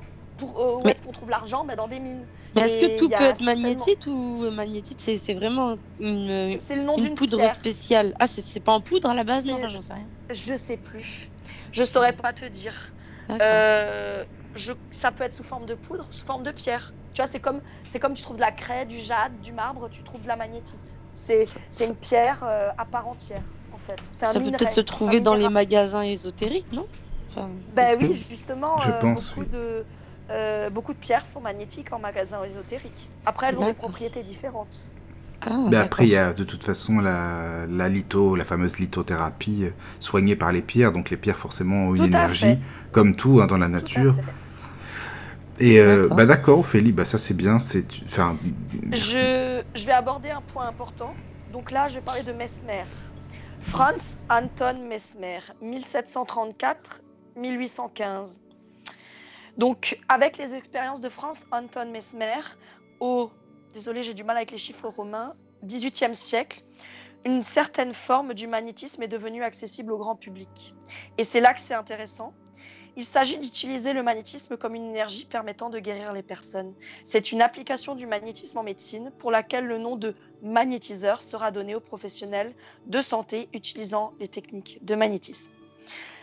Mesmer est le fondateur du magnétisme animal. Selon lui, il existe un fluide universel aussi influent que le magnétisme et comme lui, impossible à saisir par les organes des sens. Toutes les maladies conviendraient d'une mauvaise répartition du fluide à l'intérieur du corps humain. Pour guérir d'une maladie, il suffirait de drainer le fluide de façon à rééquilibrer la bipolarité humaine et donc de le répartir dans les bonnes proportions dans le corps humain. Mhm. Euh, voilà. Et après, je peux parler des sourciers ou du champ terrestre, des phénomènes magnétiques du champ terrestre. Et après, ce sera fini. Voilà. D'accord, mais après il y aura encore. Mais- excuse-moi, Oui, Mesmer, c'est un, c'est un allemand, c'est un, lesquels d'origine, euh, à ton avis? Alors, ça, je l'ai dans mon livre. Non, je suis désolée, hein, eh, je suis, c'est Bibi, parce que je- Bibi a potassé. Hein. Bibi a potassé pour vous, les enfants. hein. c'est, c'est bien ça, je vois ça, dis donc.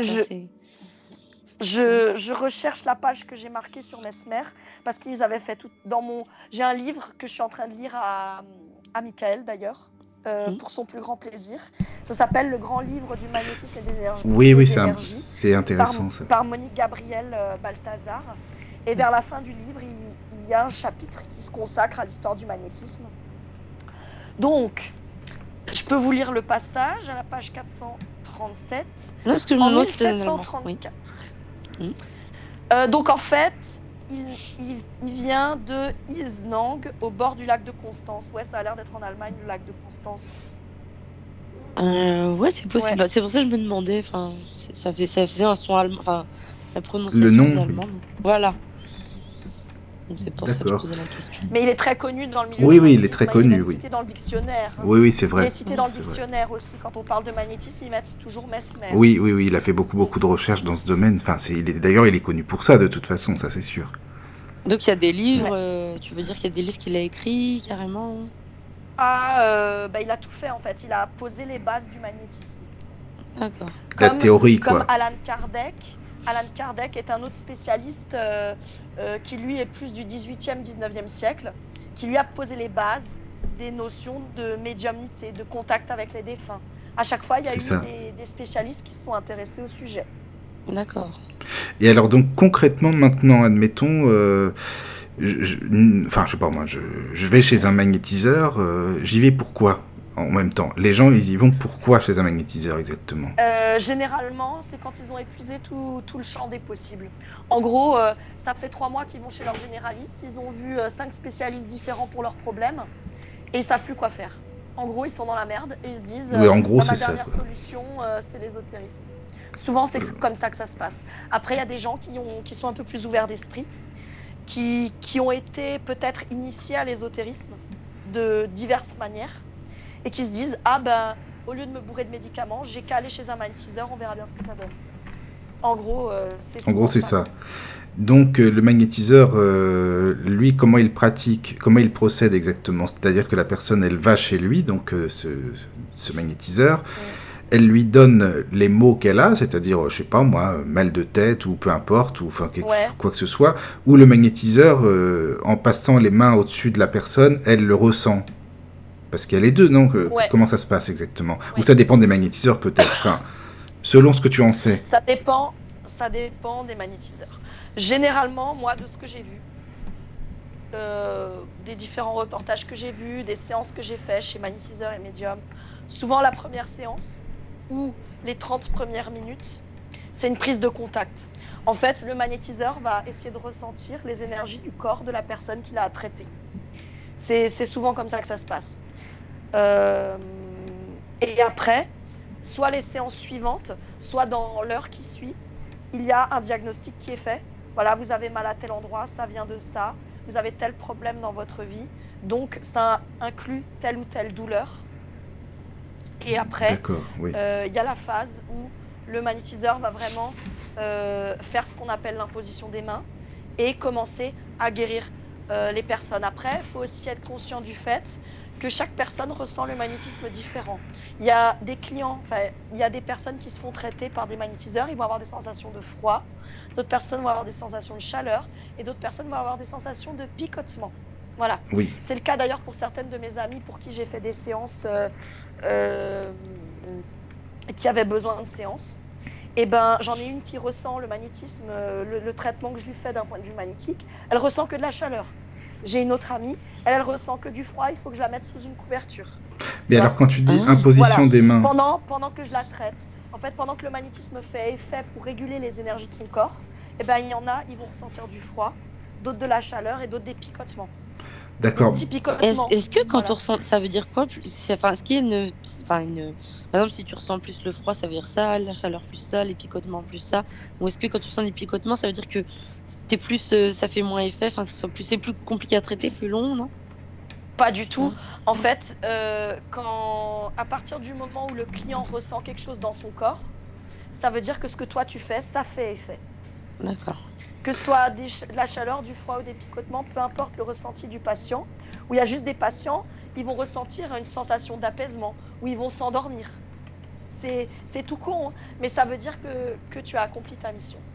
Mais alors, attends, donc quand tu dis euh, le magnétiseur fait l'imposition des mains, c'est-à-dire, on, va essayer d'être vraiment, vraiment concret, un maximum, quoi. Admettons, Salima ou moi, on va chez un magnétiseur, Qu'est-ce qui se passe Qu'est-ce qui se passe dans le cabinet? On est allongé, on est euh, devant. comment ça se passe exactement? Ben, il y, a différents, y a différentes techniques. Oui, mais justement, voilà, si tu peux en parler des différentes techniques. Ça... Ben, par exemple, il y a le Reiki, qui est l'équivalent. Ben, on parle de magnétisme en Europe, et en Chine, ils parlent de Reiki. En fait, le Reiki, c'est comme le magnétisme, mais à la technique chinoise. Eux, ils utilisent des symboles, euh, des symboles chinois, euh, qui, décrivent des, comme des mantras, en fait, des, euh, des paroles à réciter, et après ils imposent leurs mains. Euh, c'est-à-dire qu'ils vont passer leurs mains, ça va de 5 à 30 cm du corps. Oui, voilà. Il y a certains magnétiseurs qui touchent, d'autres magnétiseurs qui ne touchent pas. Voilà.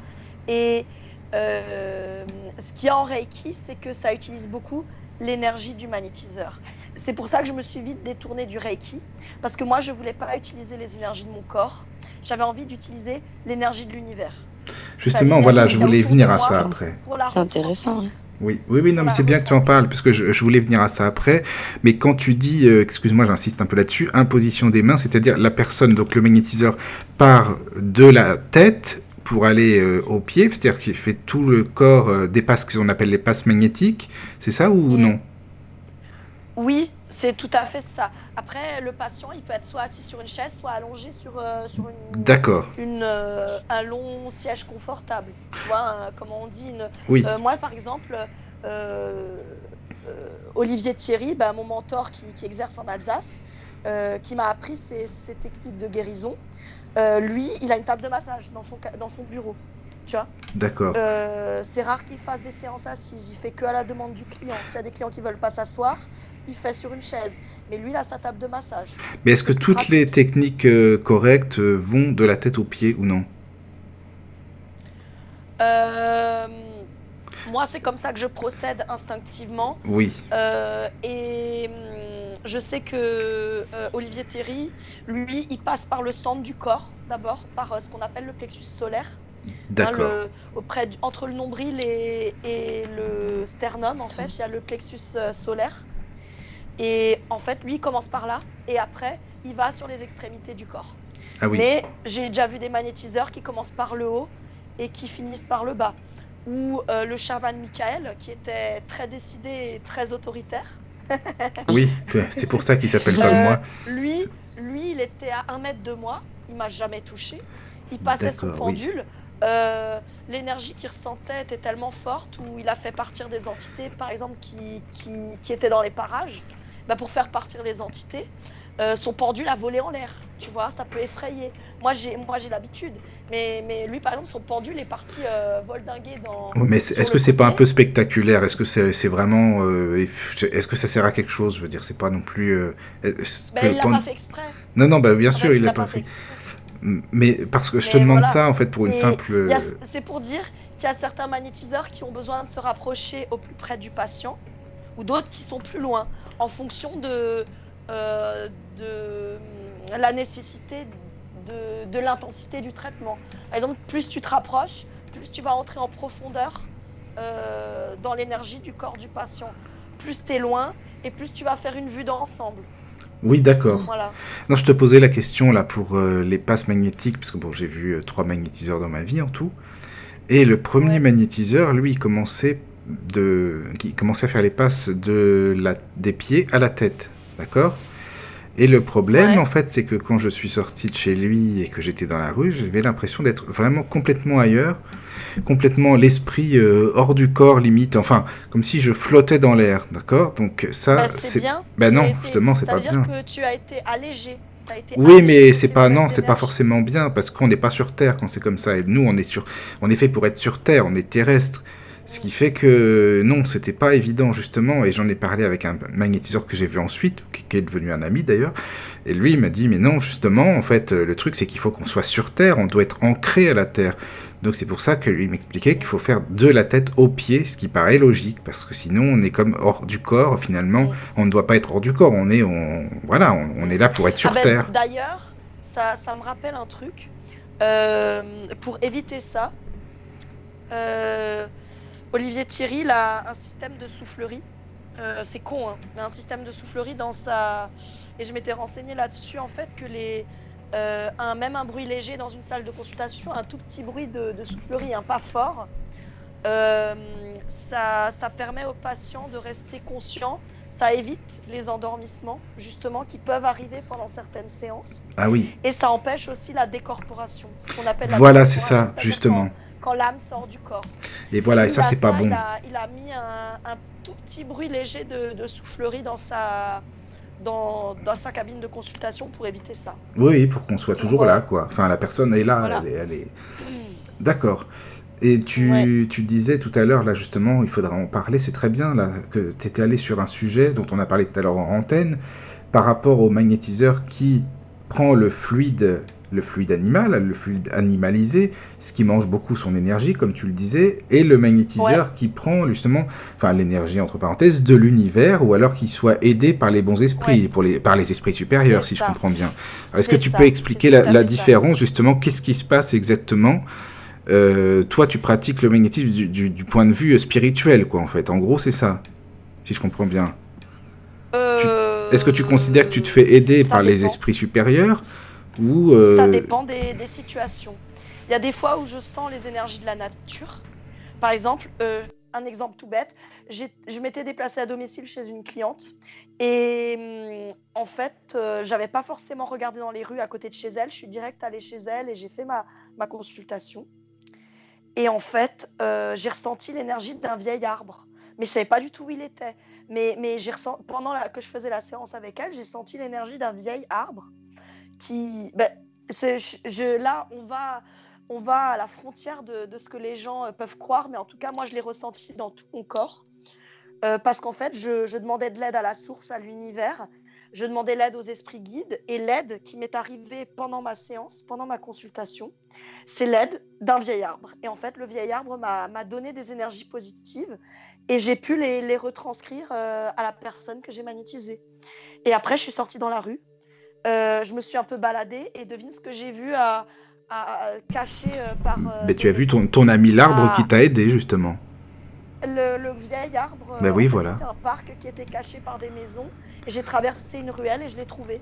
C'était. D'accord. C'était un parc voisin au logement de ma patiente. Donc c'est l'arbre qui t'a qui t'a prêté son énergie j'ai ressenti euh, l'énergie de, de, cet arbre avant de l'avoir vu. Oui, oui, non, mais d'accord, ça se comprend. Voilà. Donc, mais qu'est-ce voilà. que tu appelles, euh, parce que là, c'est l'énergie de l'univers, est-ce que ça en fait partie Pour toi, hein, évidemment? Parce que tu disais tout à l'heure. Euh, euh, je, je... Bah, en fait, complètement, parce que c'est ce oui. qu'on appelle des contacts telluriques. Quand on est en contact avec euh, la nature, avec des, des arbres, et d'ailleurs, plus les arbres sont vieux, mieux ça marche. On, les magnétiseurs peuvent se recharger en touchant des arbres par exemple. Et euh, comme moi, ça m'est arrivé, bon, je ne voulais pas que ça se passe comme ça, mais c'est arrivé par hasard. J'ai ressenti l'énergie de cet arbre et c'est comme s'il me rechargeait en fait. D'accord. Voilà. Oui, oui, je comprends. Euh, oui, oui, oui, oui. D'accord. Et par exemple, souvent quand, quand, je me mettais, enfin souvent je me mets en condition, euh, tu vois, quand je fais une séance, je me mets en condition, je me dis tiens aujourd'hui, s'il vous plaît, je vais soigner telle personne, esprit guide de cette personne, aujourd'hui je vais faire un soin aidez-moi à accomplir euh, ma mission. Énergie de l'univers, euh, je vais faire appel à vous. Voilà, énergie de la source, tatata, je me, je me répète ça à moi-même. D'accord, oui, ouais, je comprends. Comme un sportif. Tu te mets euh, en condition. Voilà, voilà. C'est comme une fait, prière, en fait, demander à l'univers, quoi. Voilà. Et en fait, euh, ben, soit je ressens les énergies de la nature, ou ce qui m'est déjà arrivé, je sens comme un puits de lumière là où je fais ma consultation. En fait, toutes les lumières sont dix fois plus puissantes dans la pièce. Euh, c'est pour ça que souvent on fait dans une ambiance tamisée, parce que, parce que je, je, ressens, je peux ressentir les choses fois 100 ou fois 1000. Donc je ressens un grand puits de lumière, des entités qui sont là pour m'aider. Et je sentais par exemple des mains qui s'attachent des, ou des entités qui font un cercle, qui se tiennent la main. Tu vois, ah oui, oui, oui, euh, comme un cercle, une chaîne quoi en fait. Positif. Voilà, c'est ça. Une chaîne de protection. Oui, je comprends. Ce genre de choses. Et donc quand il se passe ce genre de choses, quand je ressens toutes ces énergies, je sais que je n'utilise pas les énergies de mon corps. Je, à partir de là, je, je sais que j'utilise les énergies positives qui sont propres au patient, les énergies du corps du patient, que je les rééquilibre, et les énergies apportées euh, par euh, le, le, monde astral, en fait. D'accord, oui, par l'univers. Voilà. Donc, ce que, ce que tu disais, en résumé, c'est que ça, c'est pas fatigant c'est beaucoup moins fatigant, voire pas du tout, et parce ben, que le magnétiseur, il se recharge, c'est ça de, Depuis que je procède comme ça, puis après, je fais des exercices au quotidien. Hein. Je, je manque régulièrement pendant la journée quand je suis au calme.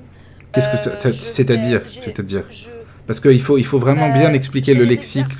Par exemple, c'est comme du yoga, des exercices oui. de respiration pour me rééquilibrer moi-même en fait. D'accord. Voilà, voilà excuse-moi, hein, je t'interromps parfois parce que les auditeurs euh, peuvent pas forcément savoir ouais. c'est quoi ancrer. Il faut. Vague, euh, bah, non, non, mais c'est parce que le lexique, on peut pas forcément le connaître, donc c'est bien d'expliquer les choses vraiment. Oui. Euh, donc oui, je comprends. Par contre, il y a une, il y a un petit passage là qui illustre bien, dont on a parlé tout à l'heure, ce que tu dis là du livre des médiums de Alan Kardec, qui parle justement de ça, de la différence yes. entre le magnétiseur qui utilise le fluide animalisé et celui qui utilise le fluide donc de, de l'univers, quoi, ou des esprits supérieurs. Je sais pas si tu peux lire juste ce petit passage-là. C'est, euh, je crois que c'est l'item 311. Euh... Je sais plus exactement. Je crois que c'est ça. 311. Voilà, c'est ça. C'est le passage 311. Voilà, juste ah. comme ça, je sais que c'est assez clair quand même ce passage. Boire de ah oui, mais vas-y. Euh, désolé. C'est vrai qu'on fait parler. Hein. Salima, ça va? Salima, Salima. Oui, oui, ça va. bon. Par contre, je vais je, juste euh, pour les auditeurs dire que bah, là, dans, je sais pas, dans quelques minutes, là, après avoir lu le petit passage, euh, bah, ils pourront intervenir. Hein, donc, vous pouvez euh, intervenir pour euh, poser des questions, voire euh, donner votre avis, euh, expliquer un petit peu vos ressentis.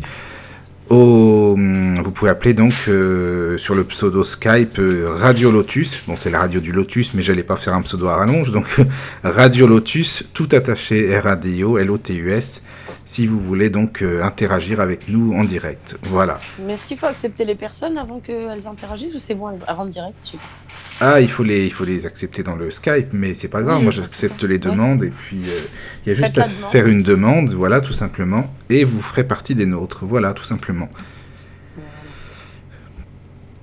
Donc voilà, bah, donc, Ophélie, on est tout à toi, ça y est. Oui. Alain Kardec, le livre des médiums, comprendre le monde invisible et communiquer avec les esprits. Point 311. Ces considérations morales à part, ne contestons nullement qu'il puisse y avoir des médiums intéressés, honorables et consciencieux. Parce qu'il y a d'honnêtes gens dans tous les métiers. Ne parlons que de l'abus. Mais on conviendra, par les motifs que nous avons exposés, que l'abus a plus de raison d'être chez les médiums rétribués que chez ceux qui, regardant leur faculté comme une faveur, ne l'emploient que pour rendre service. Le degré de confiance ou de défiance que l'on peut accorder à un médium rétribué dépend avant toute chose de l'estime que commande son caractère et sa moralité, et en outre des circonstances. le médium qui, dans un but éminemment sérieux et profitable, serait empêché d'utiliser son temps d'une autre manière et pour cette raison exonéré, ne peut être confondu avec le médium spéculateur, celui qui, de dessein prémédité, se ferait une industrie de la médiumnité. Selon le motif et le but, les esprits peuvent donc condamner, absoudre ou même favoriser. Il juge l'intention plutôt que le fait matériel. Voilà, en fait, alors bon, je pensais pas à ce passage-là, désolé, je pensais à l'évangile, à l'autre passage qu'on a pris, ah. euh, mais c'est pas grave, c'est pas grave, ah. on, peut parler de celui-ci avant, il n'y a pas de souci, désolé, c'est moi en fait qui suis désolé. Donc, euh, qu'est-ce que tu penses justement, parce que c'est un sujet un peu tabou, hein, il faut bien le dire quand même, surtout dans le milieu spirit. C'est assez tabou et c'est parfois malvenu d'en parler, mais bon, moi je trouve que c'est bien de parler de tout, donc il n'y a pas de souci. Qu'est-ce que tu penses des médiums qui sont rétribués? Est-ce qu'il faut être rétribué? Est-ce qu'il ne faut pas? Est-ce que c'est gratuit? Donner gratuitement ce que vous avez reçu gratuitement? euh, Qu'est-ce que tu en penses Ça dépend s'ils en vivent, non? Qu'est-ce que tu en penses, toi? Non, mais justement, c'est quoi ton avis là-dessus? Ben, je vais un peu laisser parler Salima, je vais faire une petite pause pour Ah bah vas-y. Moi je sais exactement ce que je vais dire. Ah, je vais laisser Salima euh, faire une petite intro. Ah bah vas-y, vas-y. Parce qu'elle connaît, elle connaît. Moi, je te dirais juste que tu peux avoir des charlatans à, tous les coins de rue. Après, tu peux avoir des, des, bons médiums. Et imagine, c'est une personne qui, qui, vit de sa passion. Parce que la, enfin, ça peut être une passion. Donc, euh, bon, euh, elle aime le faire. Mais imagine, elle le fait toute la journée, elle gagne rien. Enfin toute la journée déjà c'est pas bon c'est pas conseillé mais par exemple 3 4 heures ou 2 3 heures bah si elle gagne rien comment dire euh, c'est pas grave. Après il faut savoir par exemple il y, a des, y a des gens tu le fais aussi tu peux le faire pour rendre service. Moi j'ai arrêté enfin je l'ai fait un moment j'ai travaillé vraiment là dedans et après je le faisais juste à mes copines pour rendre service tu vois. Donc euh, et après on peut trouver de tout il y a des médiums à des, prix exorbitants je sais pas si ça justifie ce genre de prix aussi après, faut, faut, faut voir. Voilà, c'est ce que je voulais dire. Mais là déjà, Salima, ce que tu dis, c'est un peu, enfin le, début là de ton introduction, c'est un peu ce qui est dit dans la lecture qu'on a faite, c'est-à-dire que parfois ça peut être favorisé selon l'intention. En fait, c'est, enfin, le mot favorisé, il y est, il y est, on peut pas l'enlever, il y est, ben voilà. Mais euh, c'est quand même, enfin, bon après, je, je, te laisse parler, Ophélie. Moi, je donne mon avis en dernier, comme ça. Vas-y. Comme tu souhaites, Michael. Donc moi déjà, euh, j'ai remarqué un truc, c'est que les médiums et les magnétiseurs qui font des tarifs qui dépassent les 300 euros la séance, vous êtes sûr c'est des charlatans ou alors c'est des bons professionnels mais qui sont trop attirés par l'argent et déjà c'est nul, c'est nul, c'est mauvais. Pour moi, un tarif convenable autant pour le client que pour le magnétiseur, on est de l'ordre de 20 à 25 euros de l'heure. Voilà, ça c'est correct. Ou moi par exemple, je me suis fixé pour mes, tarifs dans, ma professionnalisation. Pour mon activité d'auto-entrepreneur, euh, je vais être à 70 euros, 2 heures et demie. Euh, une heure et demie, 50 euros. Voilà. Euh, ça s'arrête là. Ensuite, je donne l'exemple de Patricia Daré, qui est un auteur à succès dans le milieu de l'ésotérisme et de la médiumnité. elle, elle martèle qu'il ne faut jamais euh, rétribuer financièrement un médium ou un magnétiseur, que ça ne doit pas être payant, ça tue les dons. Alors oui, il y a une part de noblesse dans ce qu'elle dit, mais ce qu'il faut mettre en avant, c'est que cette dame, elle a fait de hautes études en cinéma, en publicité, elle bosse depuis des années à la radio, elle écrit plein de livres, elle a plein d'activités professionnelles annexes, donc forcément, elle peut se permettre d'être médium sans rétribution financière. Voilà. Après, ça dépend du cas de chacun. Moi, je sais que j'ai fait énormément de métiers différents. Autant dans la... je, parle maintenant de mon cas personnel, que ce soit en hôtellerie-restauration, en, en secrétariat, j'ai bossé à l'usine, j'ai fait différents métiers dans le secteur de la vente. J'ai tout expérimenté, barman, cuisine, serveuse, j'ai tout essayé. Et honnêtement, je me sentais vraiment à ma place nulle part. Il y avait toujours quelque chose qui n'allait pas. La seule chose où je me sens à ma place, heureuse et en paix avec moi-même, c'est quand je fais une séance avec mes clients, euh, que je résous des mots euh, de l'âme, euh, que, j'ai la chance, j'ai la chance d'être un, intermédiaire pour apaiser tout ce qui peut perturber les énergies dans le corps des gens et d'avoir l'occasion de ressentir tout ça, ben, je me sens privilégiée, heureuse. Et là, je me sens à ma place, là, je me sens heureuse. Alors moi, ce que j'ai décidé, ben, c'est d'avoir un petit travail à mi-temps pour avoir un revenu plutôt régulier. Euh, d'être euh, auto-entrepreneur dans, dans, la vente euh, pour, pour une marque suisse, voilà, qui, qui, marche, qui marche bien en Alsace et euh, faire de la vente à domicile et à côté de ça être magnétiseur parce que j'ai n'ai pas trouvé de voie euh, dans laquelle je me sente euh, vraiment à l'aise. Voilà. Après, chaque personne a son propre parcours, mais à partir du moment où on fait les choses pour être correct envers le client et arriver à, s'en sortir euh, financièrement parce que voilà, il faut aussi s'en sortir financièrement. On a une vie matérielle à accomplir, on a des courses à faire, il faut s'acheter des vêtements. Donc au bout d'un moment, euh, si on veut être rationnel, il faut avoir un minimum de rémunération. Enfin, pour ceux qui peuvent se le permettre. S'il y a des gens qui ont qui sont bien dans leur activité professionnelle et qui veulent faire magnétiseur à côté sans être payés, c'est leur choix. Moi, je pense qu'il faut, en son âme et conscience, en fonction de sa situation particulière, choisir ce qui est le mieux pour soi et pour ses clients, tout simplement. Voilà. D'accord, pour ça au moins c'est une réponse complète, euh, claire et complète, hein, vraiment. Merci. Je pense qu'il ne faut pas donner des mille et des cents si, enfin, si c'est, tu peux le faire, mais tout en, gardant une, justesse dans, dans la somme des, des, des, des, des, magnétiseurs qui te demandent 200, 300 euros, bah, faut fuir parce que bah, tu peux pas faire ça. Ça, c'est nul, quoi. C'est nul, ça vaut rien. Ça vaut rien du tout. Bah, c'est trop cher. Hein, Mais après, euh, bon, moi, je suis, je peux pas dire que je sois mitigé. Hein. Je, pars du principe que, bon, euh, je pars du principe de donner gratuitement ce que vous avez reçu gratuitement. Si on dit que c'était un, que c'est un don, après, bon, ça, chacun l'entend comme il a envie. Mais on pourra vous dire, bah oui, mais faites un petit boulot à côté dans ce cas-là, et puis euh, aidez les gens, euh, soignez les gens, et puis euh, ne demandez pas non plus à côté.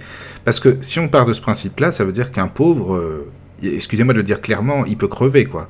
Ça veut dire qu'un pauvre, quelqu'un qui n'a pas l'argent pour payer un médium ou un magnétiseur ou quoi que ce soit, il est vraiment malvenu. Enfin, vous voyez ce que je veux dire Ça voudrait dire qu'il y a des personnes qui sont assez je peux pas dire aisés non plus, mais qui gagnent leur vie, qui puissent consulter euh, un magnétiseur ou un, voir un médium.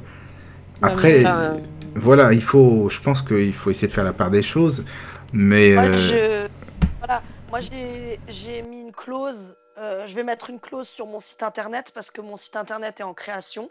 moi, je vais mettre une clause complémentaire dans mes tarifs où je spécifie bien que si parce que c'était c'était un choix de ma part euh, si une personne me justifie qu'elle est, qu'elle, est au chômage, enfin qu'elle n'a pas trouvé d'emploi euh, depuis une certaine euh, période. Qu'elle est au RSA, par exemple. Voilà, s'il y a des gens qui sont au RSA ou qui ont des documents justificatifs ou une carte de chômeur, comme ça existe, et eh ben là, je leur fais des tarifs réduits, par exemple. ouais.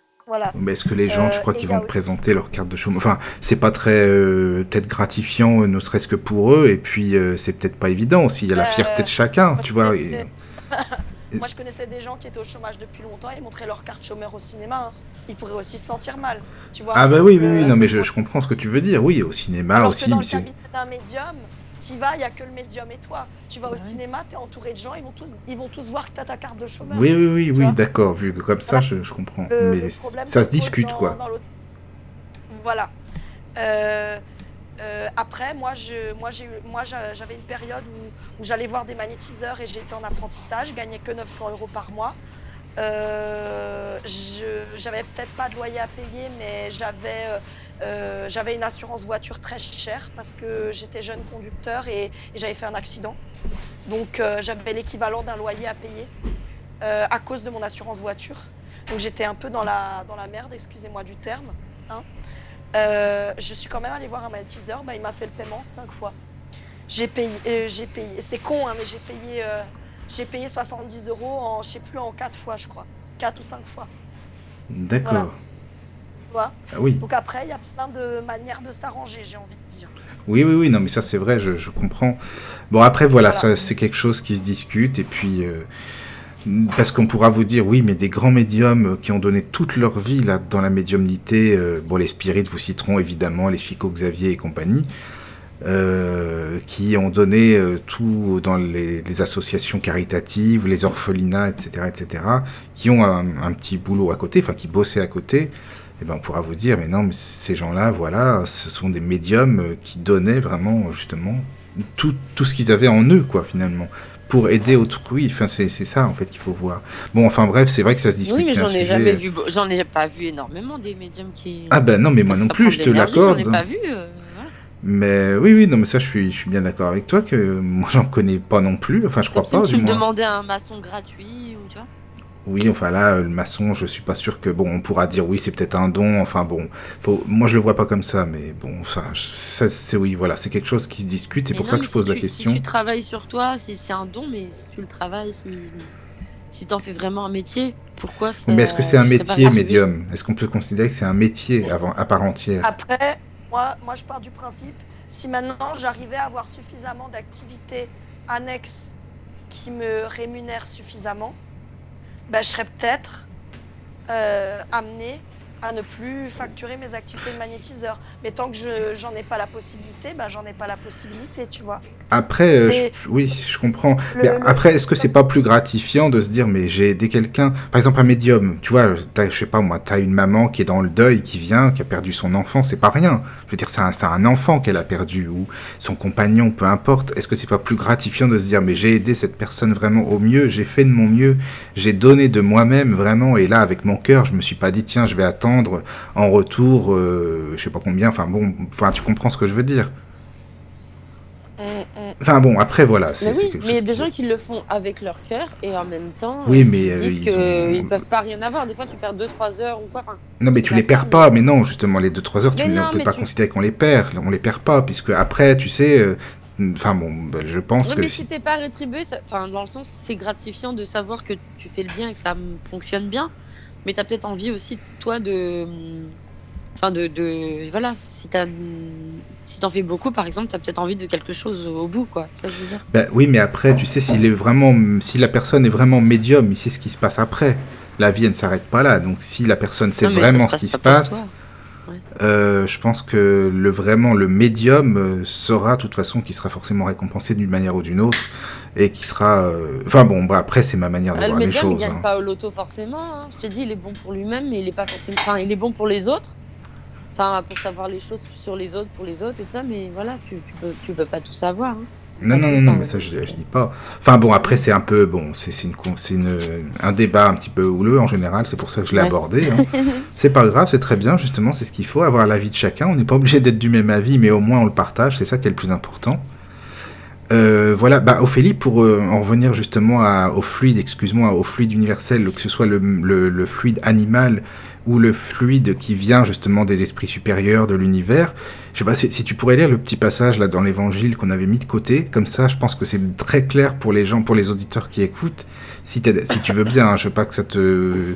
Sinon on va te laisser boire un verre avant, parce que peut-être que... J'ai bu. Ah oui, d'accord, d'accord. Ah ok, d'accord. Voilà. Donc, nous sommes euh, sur un extrait de l'Évangile selon le spiritisme, chapitre 26. Donnez gratuitement ce que vous avez reçu gratuitement. Médiumnité gratuite, point 10.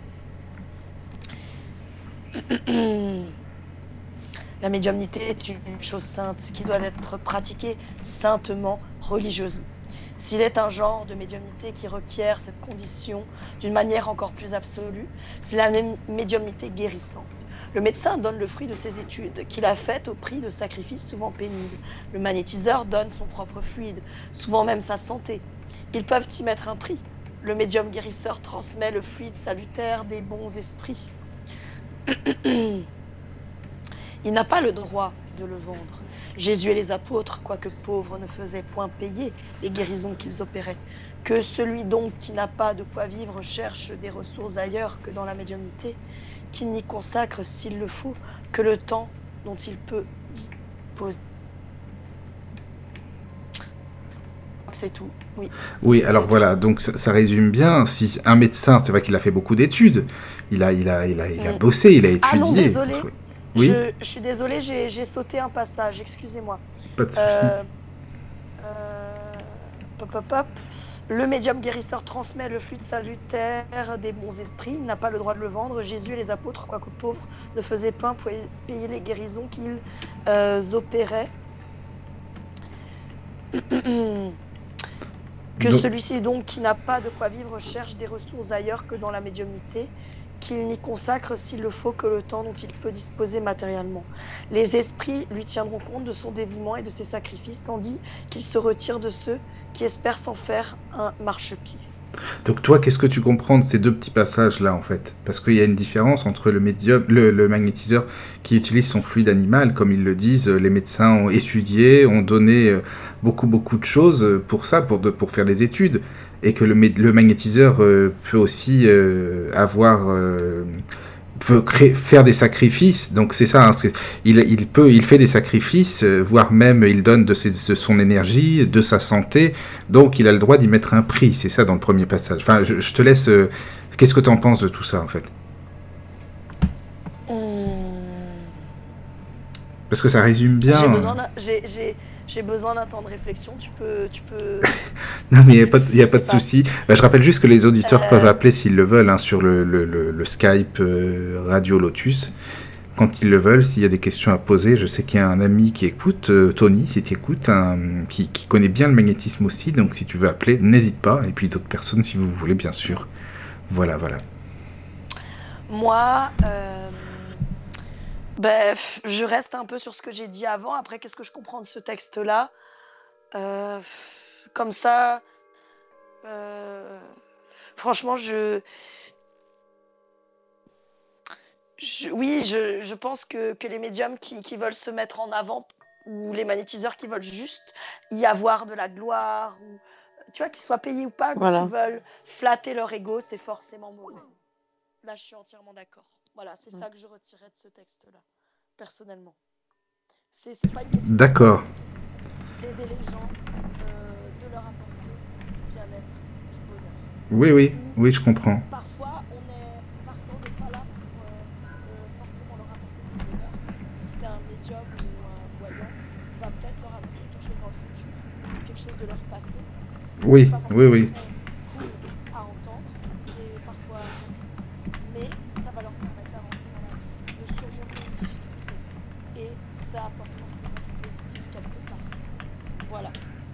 ben, mer- merci en tout cas. C'est un intermédiaire. Un médium, un magnétiseur, un voyant, quel qu'il soit, c'est un intermédiaire. C'est pas, c'est un outil. C'est pas le, le Dieu tout-puissant. quoi. Faut remettre les choses à leur place. Ça, c'est Ça va pas trop fatigué je, je commence à le sentir au niveau de la voix, mais ça va. Ah oui, je ta voix elle part un peu. ça va.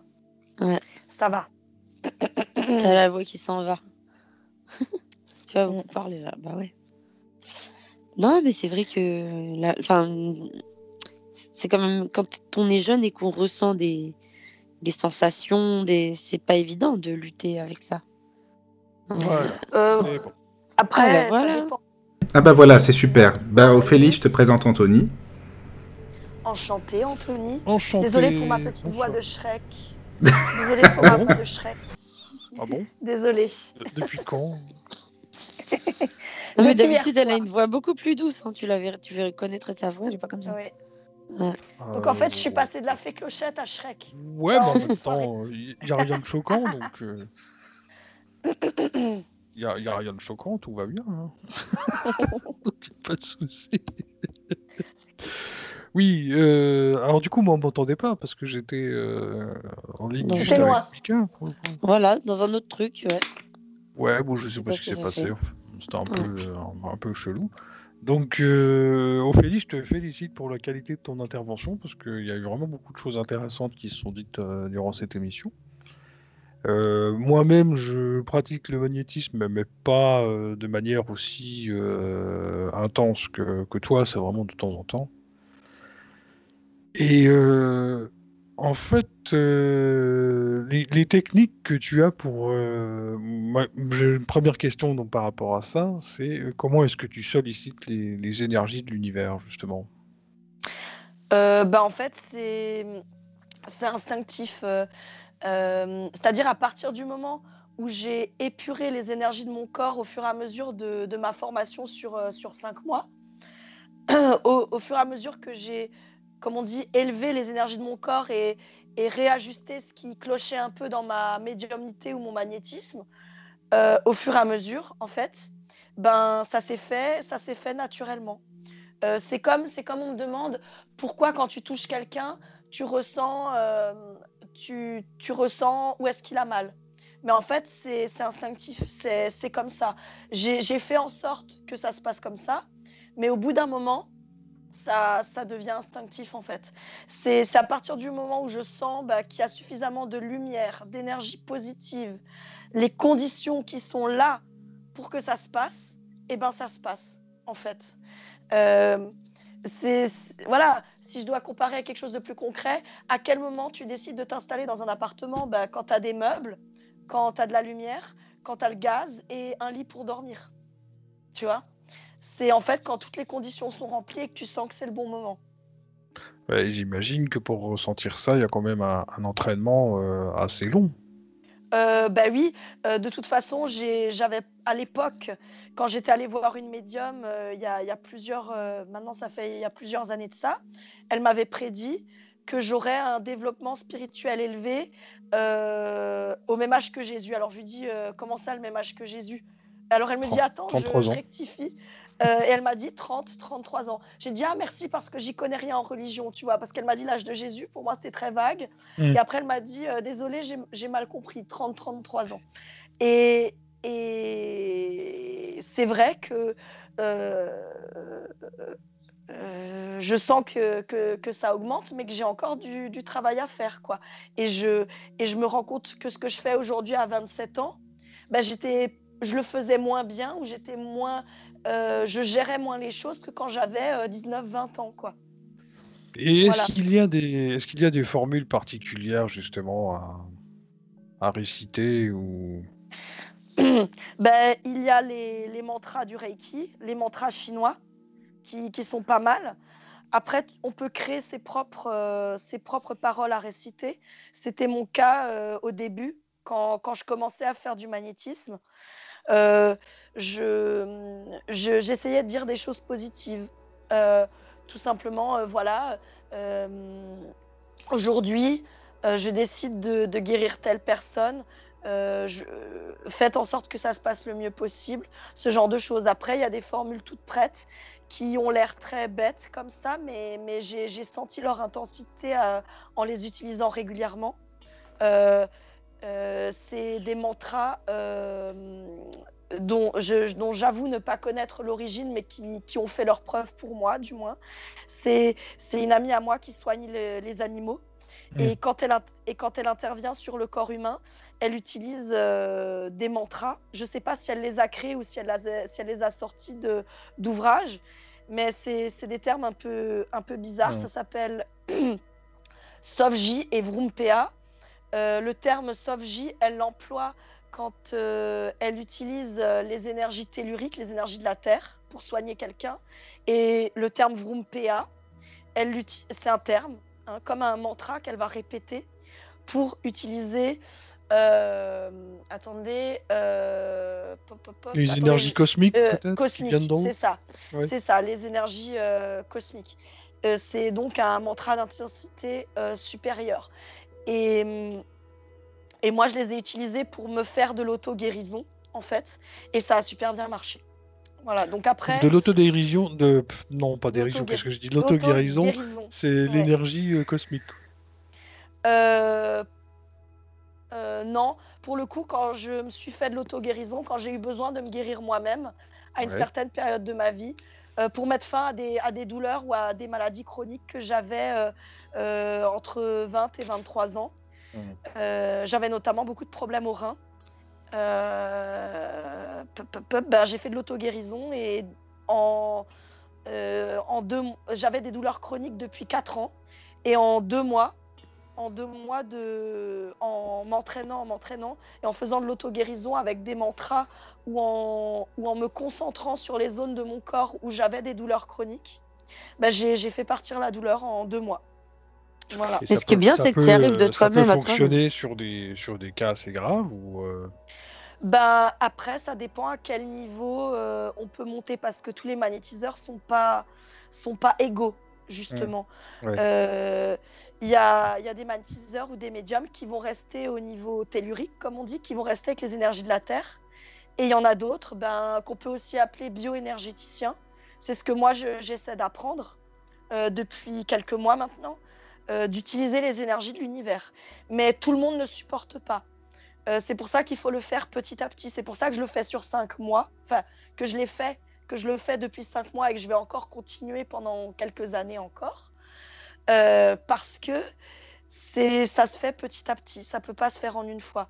Euh, euh, on m'avait par... ça maintenant je l'ai pas vécu personnellement mais c'est quelque chose qu'on m'a raconté c'est un magnétiseur qui m'avait dit avoir vu quelqu'un se, se former au, euh, à des énergies supérieures, pour capter des énergies supérieures en fait, et ben son corps l'a pas supporté parce qu'il a voulu le faire en une fois, il était pressé, il, il était trop pressé.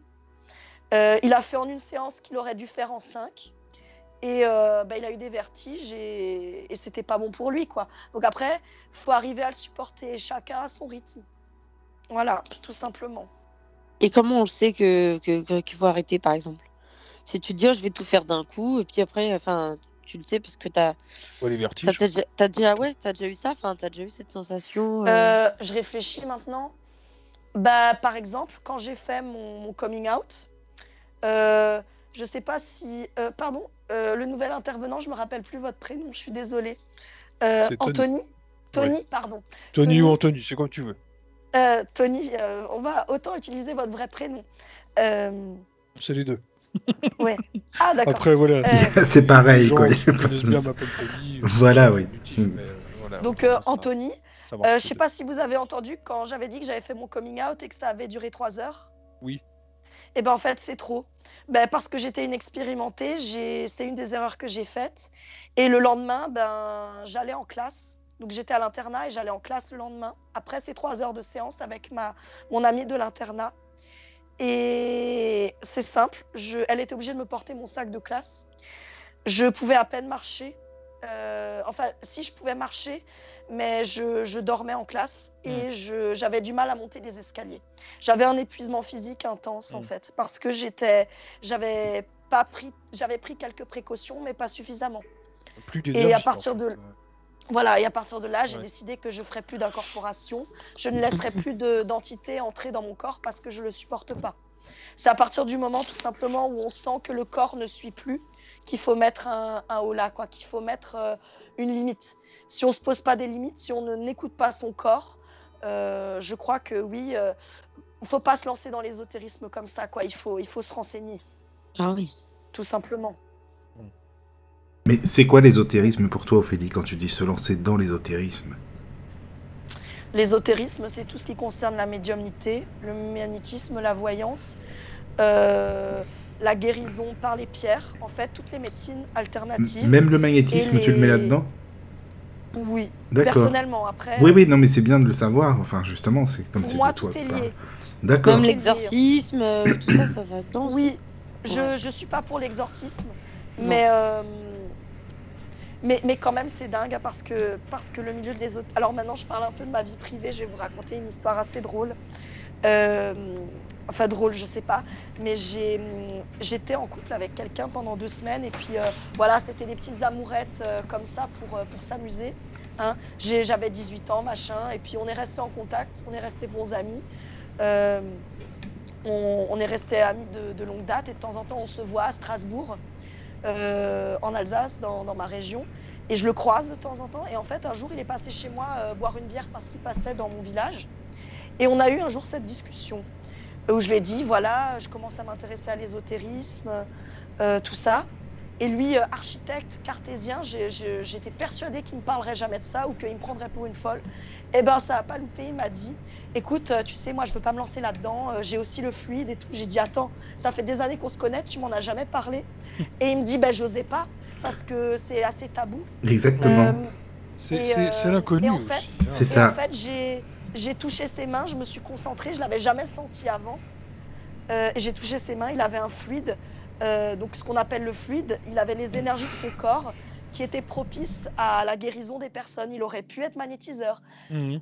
Et il m'a dit, tu sais, euh, mon grand-père, il fait de l'exorcisme, euh, ça me botte pas parce que quand je le vois faire, euh, ça me passionne pas. Moi, je suis passionnée d'architecture, je suis architecte. Peut-être que je pourrais être magnétiseur, mais j'ai pas envie. Et, et donc, c'est chacun en son âme et conscience. Et euh, il m'a dit, ouais, mon grand-père, il est exorciste. Enfin, c'est pour dire, c'est quand même dingue, quoi. Je- une personne que je n'aurais jamais imaginé connaître le milieu Mm. euh, des magnétiseurs, et ben en fait, il, il connaissait tout.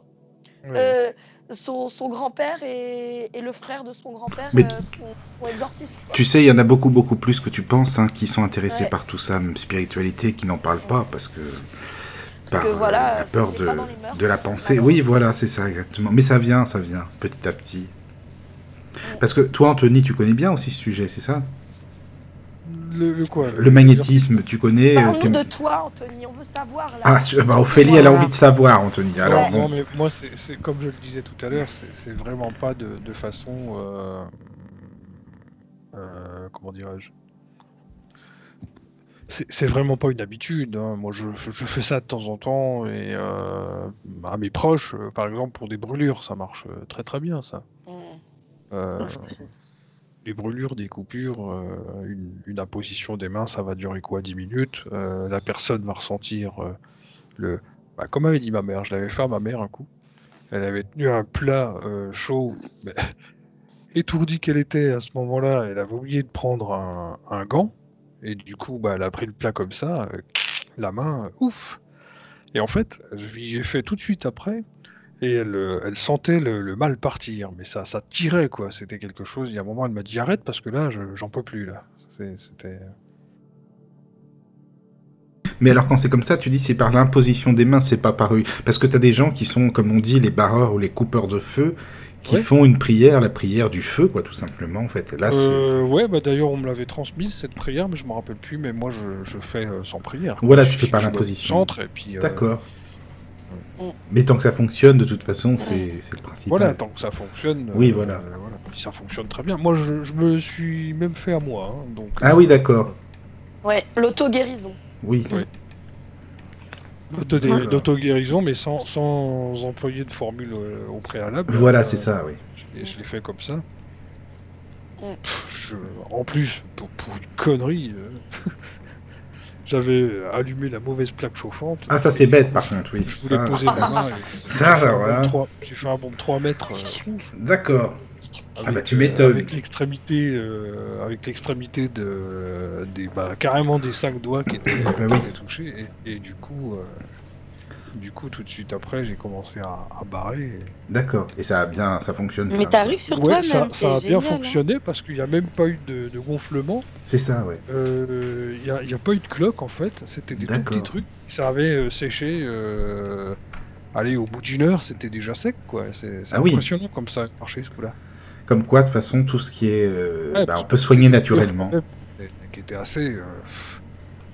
Même, même si c'était euh, petit, c'était au bout des doigts, mais c'était quand Oui. même des brûlures qui étaient assez intenses quoi.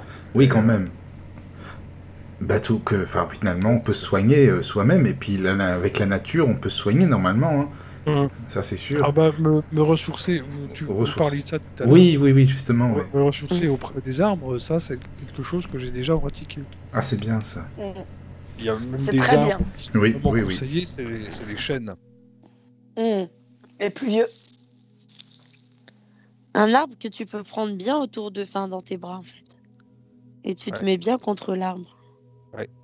Et il y en a qui disent que c'est mieux de se mettre dos à l'arbre. Moi, je le fais face à l'arbre et je touche. euh, Moi, je le touche, quoi. Je- Ouais. Et toi, Ophélie, t'es plus. euh, Enfin. tu le fais des fois ce Mm. genre d'exercice, non?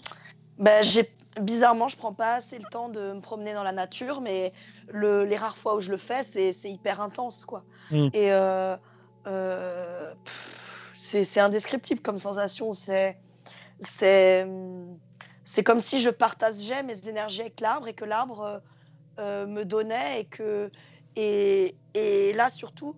euh, ce qu'on m'a dit, c'était euh, très important de remercier en fait. Beaucoup Mm.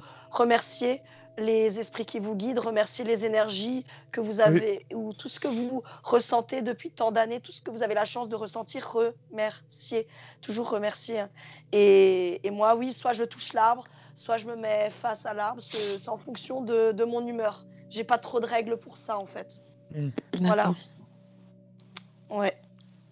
Dos, euh, de face. C'est- comme aussi avant une séance, euh, demander aux énergies de, de l'aide. Oui. Pas, pas Oui, le faire. ça. Pas le fer à blanc, quoi. voilà. Un petit échauffement. D'accord, bah non, Anthony, tu connais bien aussi tout ça. C'est super, ça, vraiment. Ah bah je, je m'intéresse à tout ça. euh, D'accord. si je passe pas vraiment énormément de temps, mais c'est vrai que c'est quelque chose qui m'intéresse, euh, bien. Oui, oui, oui, oui. Oh, bah, tu sais, c'est pas le, le, le truc de, synthé- de, de passer du temps ou non. hein. Tant que tu peux aider les personnes, c'est déjà, c'est Voilà. très bien. Bah écoute, je saurai où venir s'il y a un petit souci. Je sais... Voilà, hein, je t'appelle. hein. Pas de problème. Pas ni problème. Et voilà, exactement. Voilà. Ah bah c'est sympa ça. Oui, bon en plus vous venez bientôt. donc, Bah oui, justement, donc ça va être sympa, c'est bien. Oui, oui. Oui.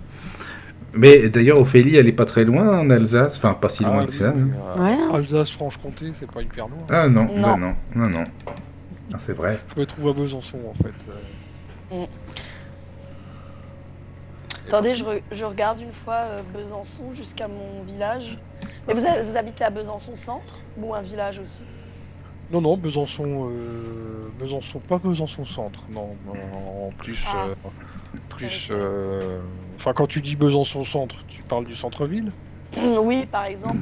Non, non, je suis pas, je suis pas très loin du centre-ville, mais je suis pas en centre-ville. D'accord.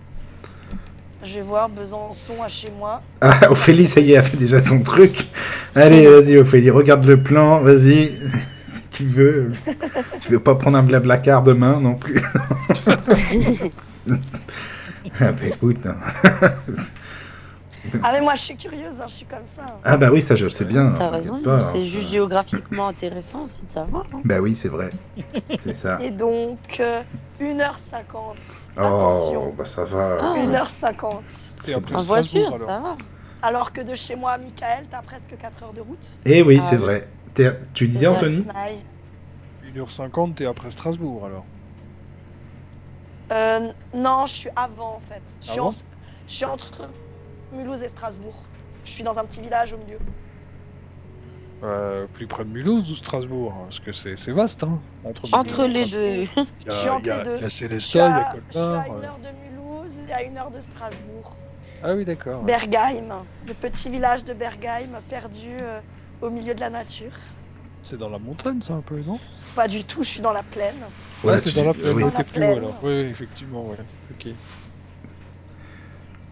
Bah, c'est bien. En plus, euh, bah, Ophélie, je, je- comme c'est la- ça fait partie aussi de l'émission, tu peux expliquer euh, par rapport aux chroniques, parce que finalement, Ophélie, elle va nous faire des petites chroniques aussi. Oui, Sur la radio. Je suis votre, nouvelle Oui, oui, C'est une chroniqueuse maintenant, donc c'est super. Elle a déjà fait quelques chroniques, d'ailleurs on, on les diffusera. Bah Ophélie, je te laisse présenter tes petites chroniques pour te faire un petit peu de pub quand même pour, euh, pour ça, parce que euh, on va les entendre à la radio, donc c'est bien que tu expliques un petit peu. Vous allez faire Donc, quel ça quel jour Mais, juste- non, mais justement, bah, je laisse Ophélie euh, présenter un petit peu euh, pour la suite. Ça donnera peut-être envie aux auditeurs d'écouter comme ça. Voilà. Eh bien, je, dans les premières chroniques que je fais, euh, je, je commence toujours dans, dans la première chronique à décrire l'auteur, euh, d'où il vient, qu'est-ce qu'il fait, euh, euh, les objectifs de ses écrits. Je commence notamment par euh, Patricia Daré, qui est un, Mm.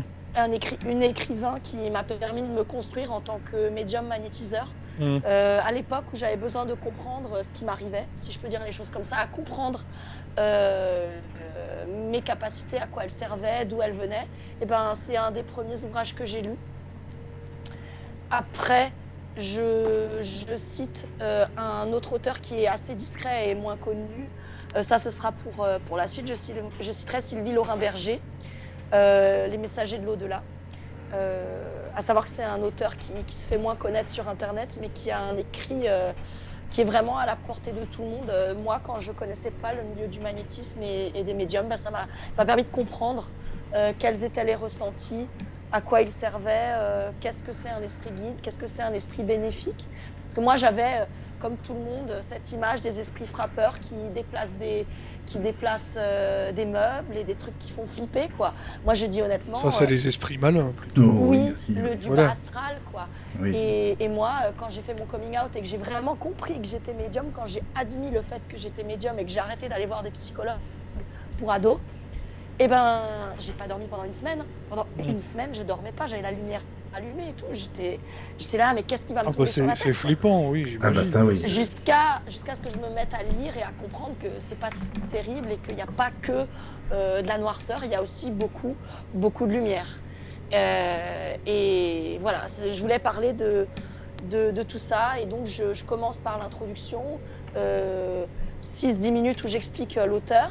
Après, je décris, euh, c'est c'est des chroniques qui durent 10 à 15 minutes où je décris euh, des extraits du livre qui m'ont marqué. Euh, je les commente, je dis pourquoi ça m'a marqué et, et euh, pour donner aux gens euh, l'envie de s'intéresser à la lecture spécialisée en ésotérisme. Voilà. C'est super j'ai d'autres ouvrages encore sous le coude que je suis en train de lire. Intéressant. Est-ce que, est-ce que tu vas parler aussi de Daniel Meroy? C'est quelqu'un que j'aime bien aussi, Daniel Meroy, je sais pas si tu Non, je connais pas. Ah, ça Non, serait sympa. pareil, ça. Il, a, il a écrit pas mal d'ouvrages aussi euh, là-dessus, notamment sur, euh, sur euh, la décorporation. Ah oui, oui, oui, oui. sur, Ah, c'est intéressant. Ah bah Ophélie, tu devrais noter t- euh, Daniel Meroy, comme ça Je tu pourras voir ça. direct. Donc Meroy, M-E-U-R-O-I-S, je crois. Alors un instant, faut que j'arrive sur mon truc de, de rédaction. Deux secondes. Hein. Mais euh, téléphone. ah, tu pourras nous faire une petite chronique, ça serait bien. Mais c'est vrai que c'est Bah, super. euh, déjà que je- Et en que fait, tu connaisses, que tu lises un petit peu. Avant de faire une chronique, il faut déjà que je lise. Eh ben oui, c'est sûr. Ah, puis il a, Et j'en il y a ai- pas mal, euh, il y a pas mal d'interviews de lui qui sont disponibles sur, euh, Et- sur YouTube. Euh, Oui, oui, oui, Ouais, vrai. je vais déjà, je pense. Il explique déjà- pas mal de choses dans ses Ouais. ouvrages justement. Daniel, Daniel Meroy, un instant. Donc Ouais. livre. Bon, il y en a plein. Oui. Mais je crois qu'il y en a en audio, hein, il me semble, hein, Anthony. Oh, bah, c'est Ah bon Il me semble. hein. Meroy. Moi, j'aimerais bien. M-E-U. M-E-U, c'est ça M-E-U-R-O- M-E-U-R-O-I-S. Il me semble qu'il y a un S. Attends, je, je vais regarder tout de suite d'ailleurs. Daniel Meroy, c'est noté. Bon, faut savoir que pour mes chroniques, j'ai de quoi faire parce que Ah oui, là, c'est euh, pendant plusieurs années, j'ai lu plusieurs livres. Donc, je vais déjà parler des livres que j'ai déjà lus. Et après, je passerai aux, aux livres que je suis en train de lire actuellement, quoi. Et j'ai des livres sous le coude, euh, j'en ai trois, euh, qui sont tout propres rangés dans un tiroir et qu'il faut encore que je lise, quoi. Voilà. Ah. Donc il y a de quoi faire. J'ai pas mal de choses sous le coude. Il y a, il y a de la matière. C'est très bien, c'est très bien. Voilà. Sujets divers et variés. J'ai des livres qui parlent d'hypnose, des livres qui ne parlent que de magnétisme. Les Oui. grands classiques euh, comme Alan Kardec qui sont vraiment des références dans le milieu de l'ésotérisme. Lisez Alan Kardec si vous voulez comprendre ce qu'est la médiumnité et le magnétisme. Allez-y, renseignez-vous, lisez. Donc on, on commence à les diffuser la semaine prochaine, Ophélie, c'est ça Comme tu veux. C'est toi le, le gérant. Non, non, mais je, je te demande ce que t'en penses, justement, parce que c'est comme c'était chronique, c'est important de savoir. Toi, tu... Parce que c'est bien de le dire aux auditeurs, comme ça, au moins, ils pourront être là, fidèles au poste. Après, je le mettrai ben- sur la page de la radio, évidemment, hein, quel jour, euh, telle heure, etc. Enfin, bon, bref. Eh ben, va pour la semaine prochaine. Ah, bah c'est super, on commence la semaine prochaine, alors. Et excuse-moi, parce que je t'ai un peu coupé dans ton élan, tu disais Kardec, c'est une référence, oui, c'est ça Ah oui, incontournable. C'est- une des références majeures les plus connues Oui. Oui, oui. dans le milieu ésotérique.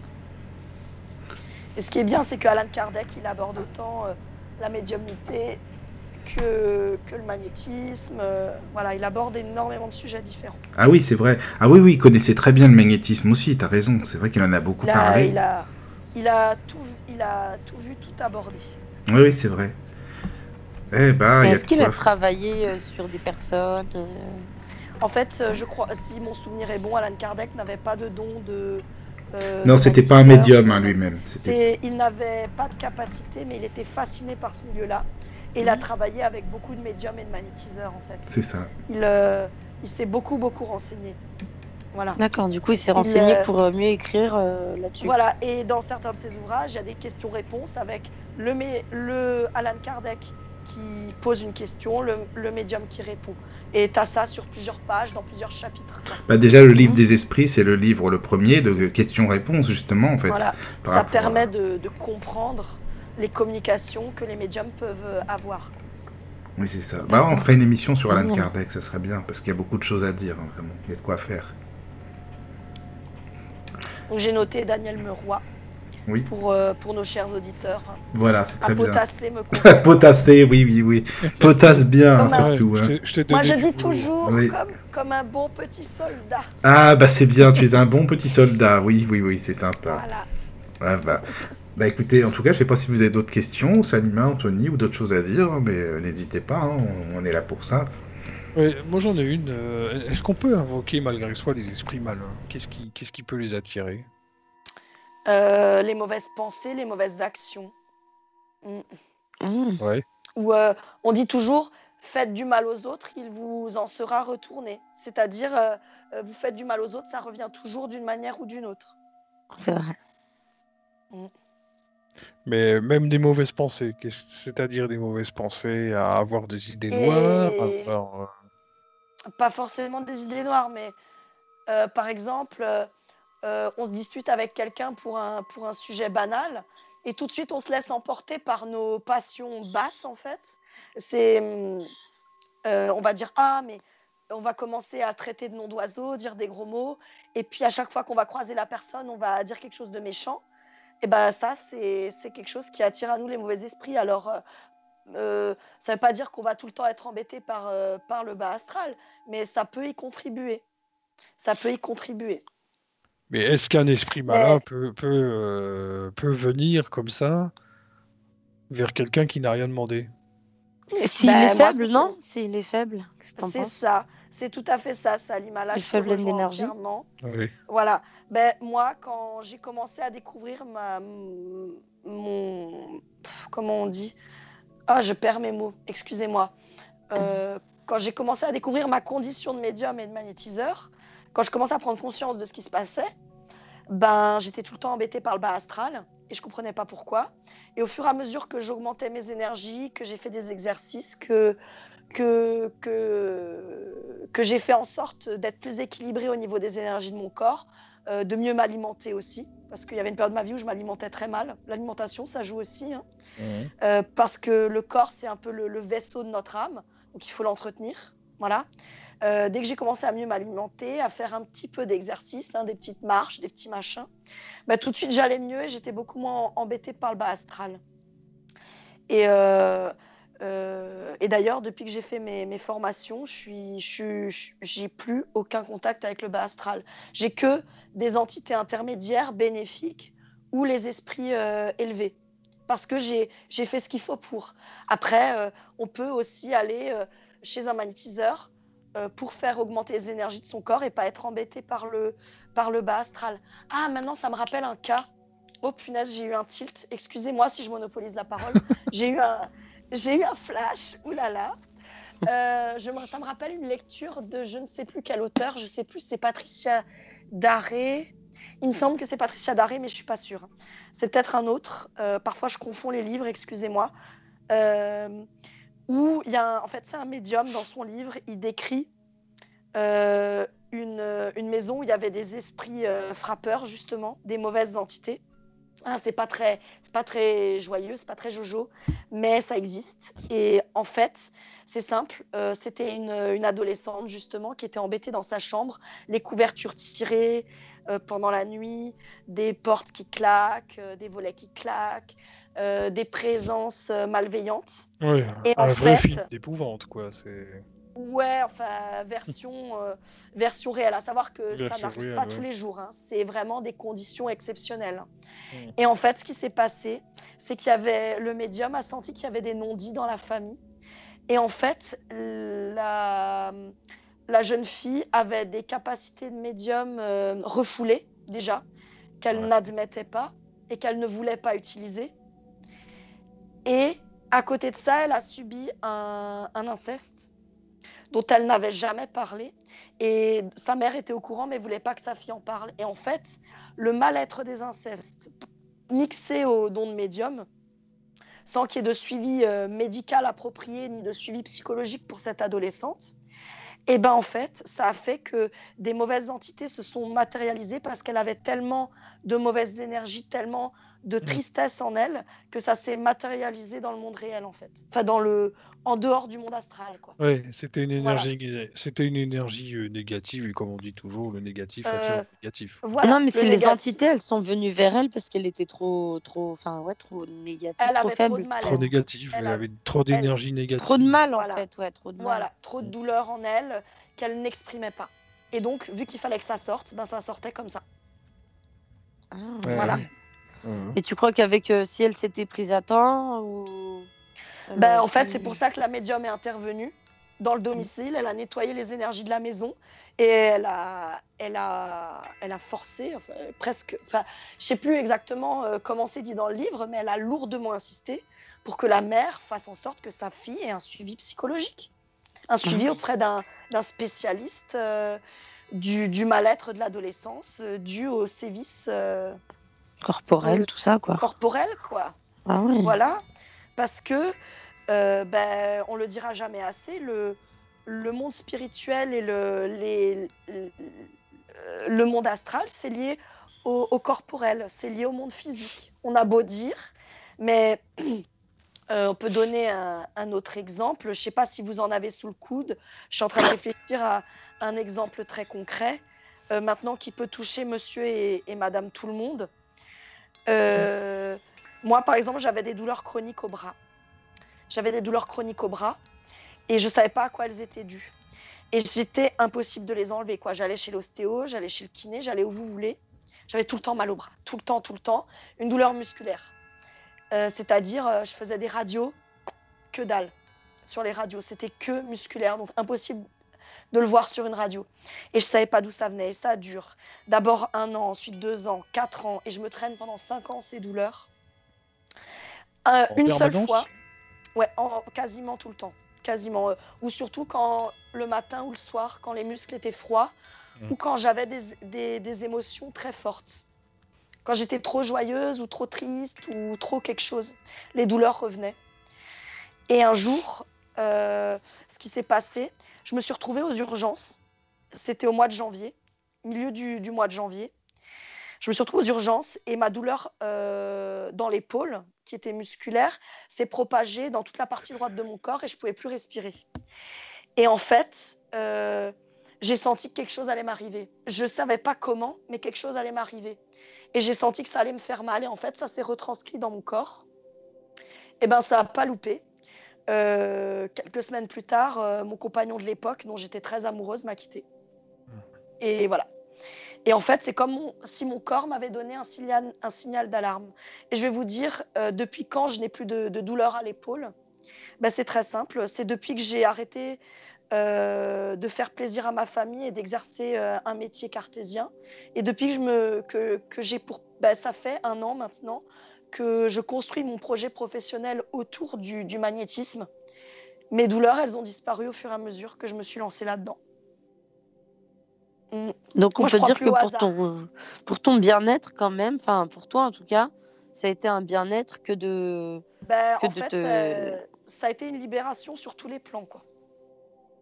Le, ouais, puis le fait de ne pas avoir un métier comme tout le monde, finalement, ça t'a peut-être embêté à un moment donné, mais après, tu as trouvé, as réussi à trouver euh, Ben, une ma- solution, ton Ouais. compte. Est-ce que est-ce que c'est pas le fait de, de trop faire pour les autres justement et du coup tu t'occupais moins de ben, toi je fais- Voilà, je faisais tout pour les autres, pour faire plaisir aux autres, faire plaisir à ma famille. euh, Mhm.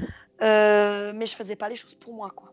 Ouais. Voilà. C'est c'est un genre de douleur psychosomatique qui Voilà. finalement, euh, Tout à fait. Et ça, c'est applicable. finalement maladies. révélé, euh, s'est révélé être euh, bah, bien plus que ça, bien plus que c'est- c'est- c'était carrément ton, ton corps qui te, qui te parlait en fait. Qui me donnait un signal d'alarme, quoi. ouais. Mais il y a beaucoup de livres là-dessus, justement sur ce sujet, là, le corps euh, qui nous parle. Euh, je- oui, oui, oui, même en audio. C'est intéressant parce que ça fait longtemps qu'on en parle déjà de tout ça. Le, le, D'ailleurs, il y a la langue des oiseaux. Je ne sais pas si vous connaissez la langue des oiseaux. C'est par rapport aux mots et euh, on, appelle ça la, malade, la, la maladie, une maladie, parce que le, le mal, le mal qui est en nous, a dit. C'est la langue des oiseaux et ça veut dire ce que ça veut dire. C'est du concret, quoi. Ah, ah C'est-à-dire le corps parle en fait. D'accord. Ah bon J'ai un, livre sur ça quand je suis confrontée à, à, à certains euh, faits que j'arrive pas à expliquer. J'ai un livre complet, alors je l'ai pas là sous la main, mais ça s'appelle euh, euh, ça s'appelle aussi le grand livre de quelque chose, le grand livre des, des mots et des maladies. Euh, J'ai la nouvelle édition. Attendez, si vous voulez, je vais le chercher. Hop, hop, hop. Je- autant donner le, le titre exact, qui est très bien documenté. En fait, ça explique toutes les douleurs physiques et à quoi elles sont liées. Je vais juste le chercher dans mes. Ouais, ça c'est intéressant par contre, parce que justement, il y a Ouais. beaucoup, beaucoup de douleurs physiques qui sont. Même, enfin, même Mais pas que physiques. C'est hein. juste expliqué, il n'y a pas de dessin. Enfin, je lui ai demandé. Ah oui, Parce que s'il y a des dessins, c'est un peu. ouais. Faut juste vous les passe. ça doit être Bon. expliqué. Ça Bon, doit être- il peut y avoir quelques illustrations, mais. Oui, voilà. c'est- On les c'est scanne. pas mal. Non, mais je pense que c'est explicable, enfin, ou c'est expliqué Oui. d'ailleurs. Oui, oui, ça doit être exprès pour, exprès Voilà. pour ça. Je, je l'ai chopé. J'ai embêté mon chéri, mais j'ai réussi à mettre la main sur ce livre. Euh, le grand dictionnaire des malaises et des maladies par Jacques Martel. Euh, et donc, on a. C'est dans l'ordre de l'alphabet. Et vous avez, euh, par exemple, cloque, clavicule, euh, certains, ils ciblent des cancers, euh, des gens qui ont de l'asthme, à quoi c'est dû, etc., etc. En fait, il relie les mots physiques aux mots euh, spirituels et à tout, tout le caractère Ouais. euh, psychosomatique. Quoi. Il Ça, parle des génial. yeux aussi, par exemple Comment? Il Des parle yeux des yeux, euh, des yeux Ah par oui, oui, exemple. il parle de tout. Bah, attendez, je Par exemple, Y. Qatar. Bah, ouais, par exemple, tiens, donne un exemple. Ouais. Il y a un chapitre entier sur la peau, Ah albinos, archrokeratos, je sais pas ce que c'est, les ampoules, les bleus, il parle des boutons, des callosités, des cicatrices, euh, dermatite, démangeaisons, bah, les yeux par exemple, Y, c'est le premier truc, la lettre Y, les yeux, il parle en général, après il cible, euh, chez les enfants, l'astigmate, l'aveugle, l'aveuglement, cataracte, bah Ah, tiens, regarde, prends l'exemple euh, comme La- Anthony la- tu disais. Vas-y, euh, cataracte, Est-ce que tu peux lire Conjonctivite, commotion de la rétine. Attends, essaye de, de lire euh, cataracte pour voir, enfin un exemple concret, comme ça on saura. Ça ça m'intéresse, cataracte. Je, moi, je vais bientôt vous laisser parce que je me lève tôt demain matin et j'ai la, la voix qui commence à fatiguer, mais je vais vous lire ça. Donc, euh, je suis à la page de 569. Euh, les yeux, la cataracte. La cataracte est une maladie où le cristallin, lentille biconvexe de l'œil, devient graduellement opaque au point que la vision se voile et se déforme, ce qui entraîne la cécité, à plus ou moins longue échéance. Cette forme d'incapacité physique arrive dans ma vie au moment où je ne désire plus voir intérieurement ce, intérieurement ce qui se passe sous mes yeux. Ce qui s'en vient ou ce qui risque d'influencer ma vie et les décisions que j'aurai à prendre. Ce, que j'ai vu ou ce que je vois pour le futur m'amène à me dire je n'en crois pas mes yeux. Je voudrais tellement que les choses restent telles qu'elles sont actuellement. Ma vision baisse car l'énergie ne va plus à cet endroit. Hein. Elle se ternit et s'assombrit. Je vois l'avenir d'un œil obscur et voilé, sans joie ni gaieté de cœur. Il est possible que j'ai une attitude égocentrique et que je veuille voir la vie seulement à ma façon, sans tenir compte de la réalité d'autrui. C'est une attitude égoïste qui peut même me faire croire que je suis supérieur aux autres. Je refuse de voir certains événements ou individus d'une façon transparente. Cette cataracte m'éloigne du présent, me retire de l'univers qui m'entoure. Ça me déplaît à certains niveaux et je dois prendre conscience des aspects extérieurs et intérieurs des choses. Je vois le monde qui m'entoure comme une menace, un danger constant et présent. Je me sens isolée seule dans mon coin. J'ai besoin des autres. Je voudrais être capable de vivre mes émotions en présence des autres. Mais j'ai peur de leur réaction. En voilant leur visage, je mets une distance et je me sens ainsi mieux protégée. Vous voulez que je lis jusqu'au bout parce que c'est long. hein. Non, Euh, voilà. Ok. non, mais c'est. Ça en a déjà dit euh, pas mal. il Mm. décrit euh, pas mal de choses. Il cite euh, chez les enfants, chez l'adulte, chez l'adolescent, patati patata. Et il termine par J'accepte de faire l'effort de regarder à l'intérieur de moi et j'y vois toute la lumière et la beauté qui m'entoure. Je plonge dans la vie.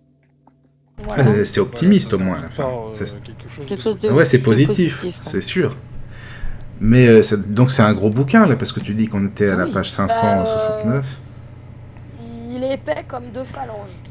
Ah oui, Ah. d'accord. Ah oui, Euh, je oui, prends mon index, euh, ça fait deux phalanges. Mais c'est un livre de poche, enfin pas, pas très grand ou un livre, les grands livres ou Bah, il est grand, hein. il est quand même grand, c'est écrit gros. hein. Ah oui, quand même, C'est d'accord. épais. Parce qu'ils Oui. citent euh, énormément de maladies. Quoi. Ils disent euh, le cerveau, la colonne vertébrale, toutes les parties du corps, euh, des mots psychologiques aussi. Ah oui, c'est bien Ah. ça.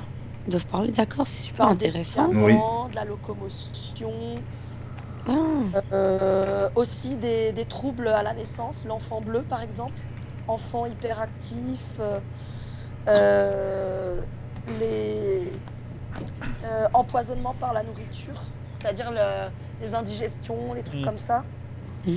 L'enfant bleu, c'est Les pas un dents. Je sais pas ce que c'est. L'enfant bleu, je sais non, pas. c'est l'enfant cyanosé quand il sort à la naissance. Il peut être tout bleu. Ah oui. Des fois, ça peut arriver. Je croyais que c'était un schtroumpf.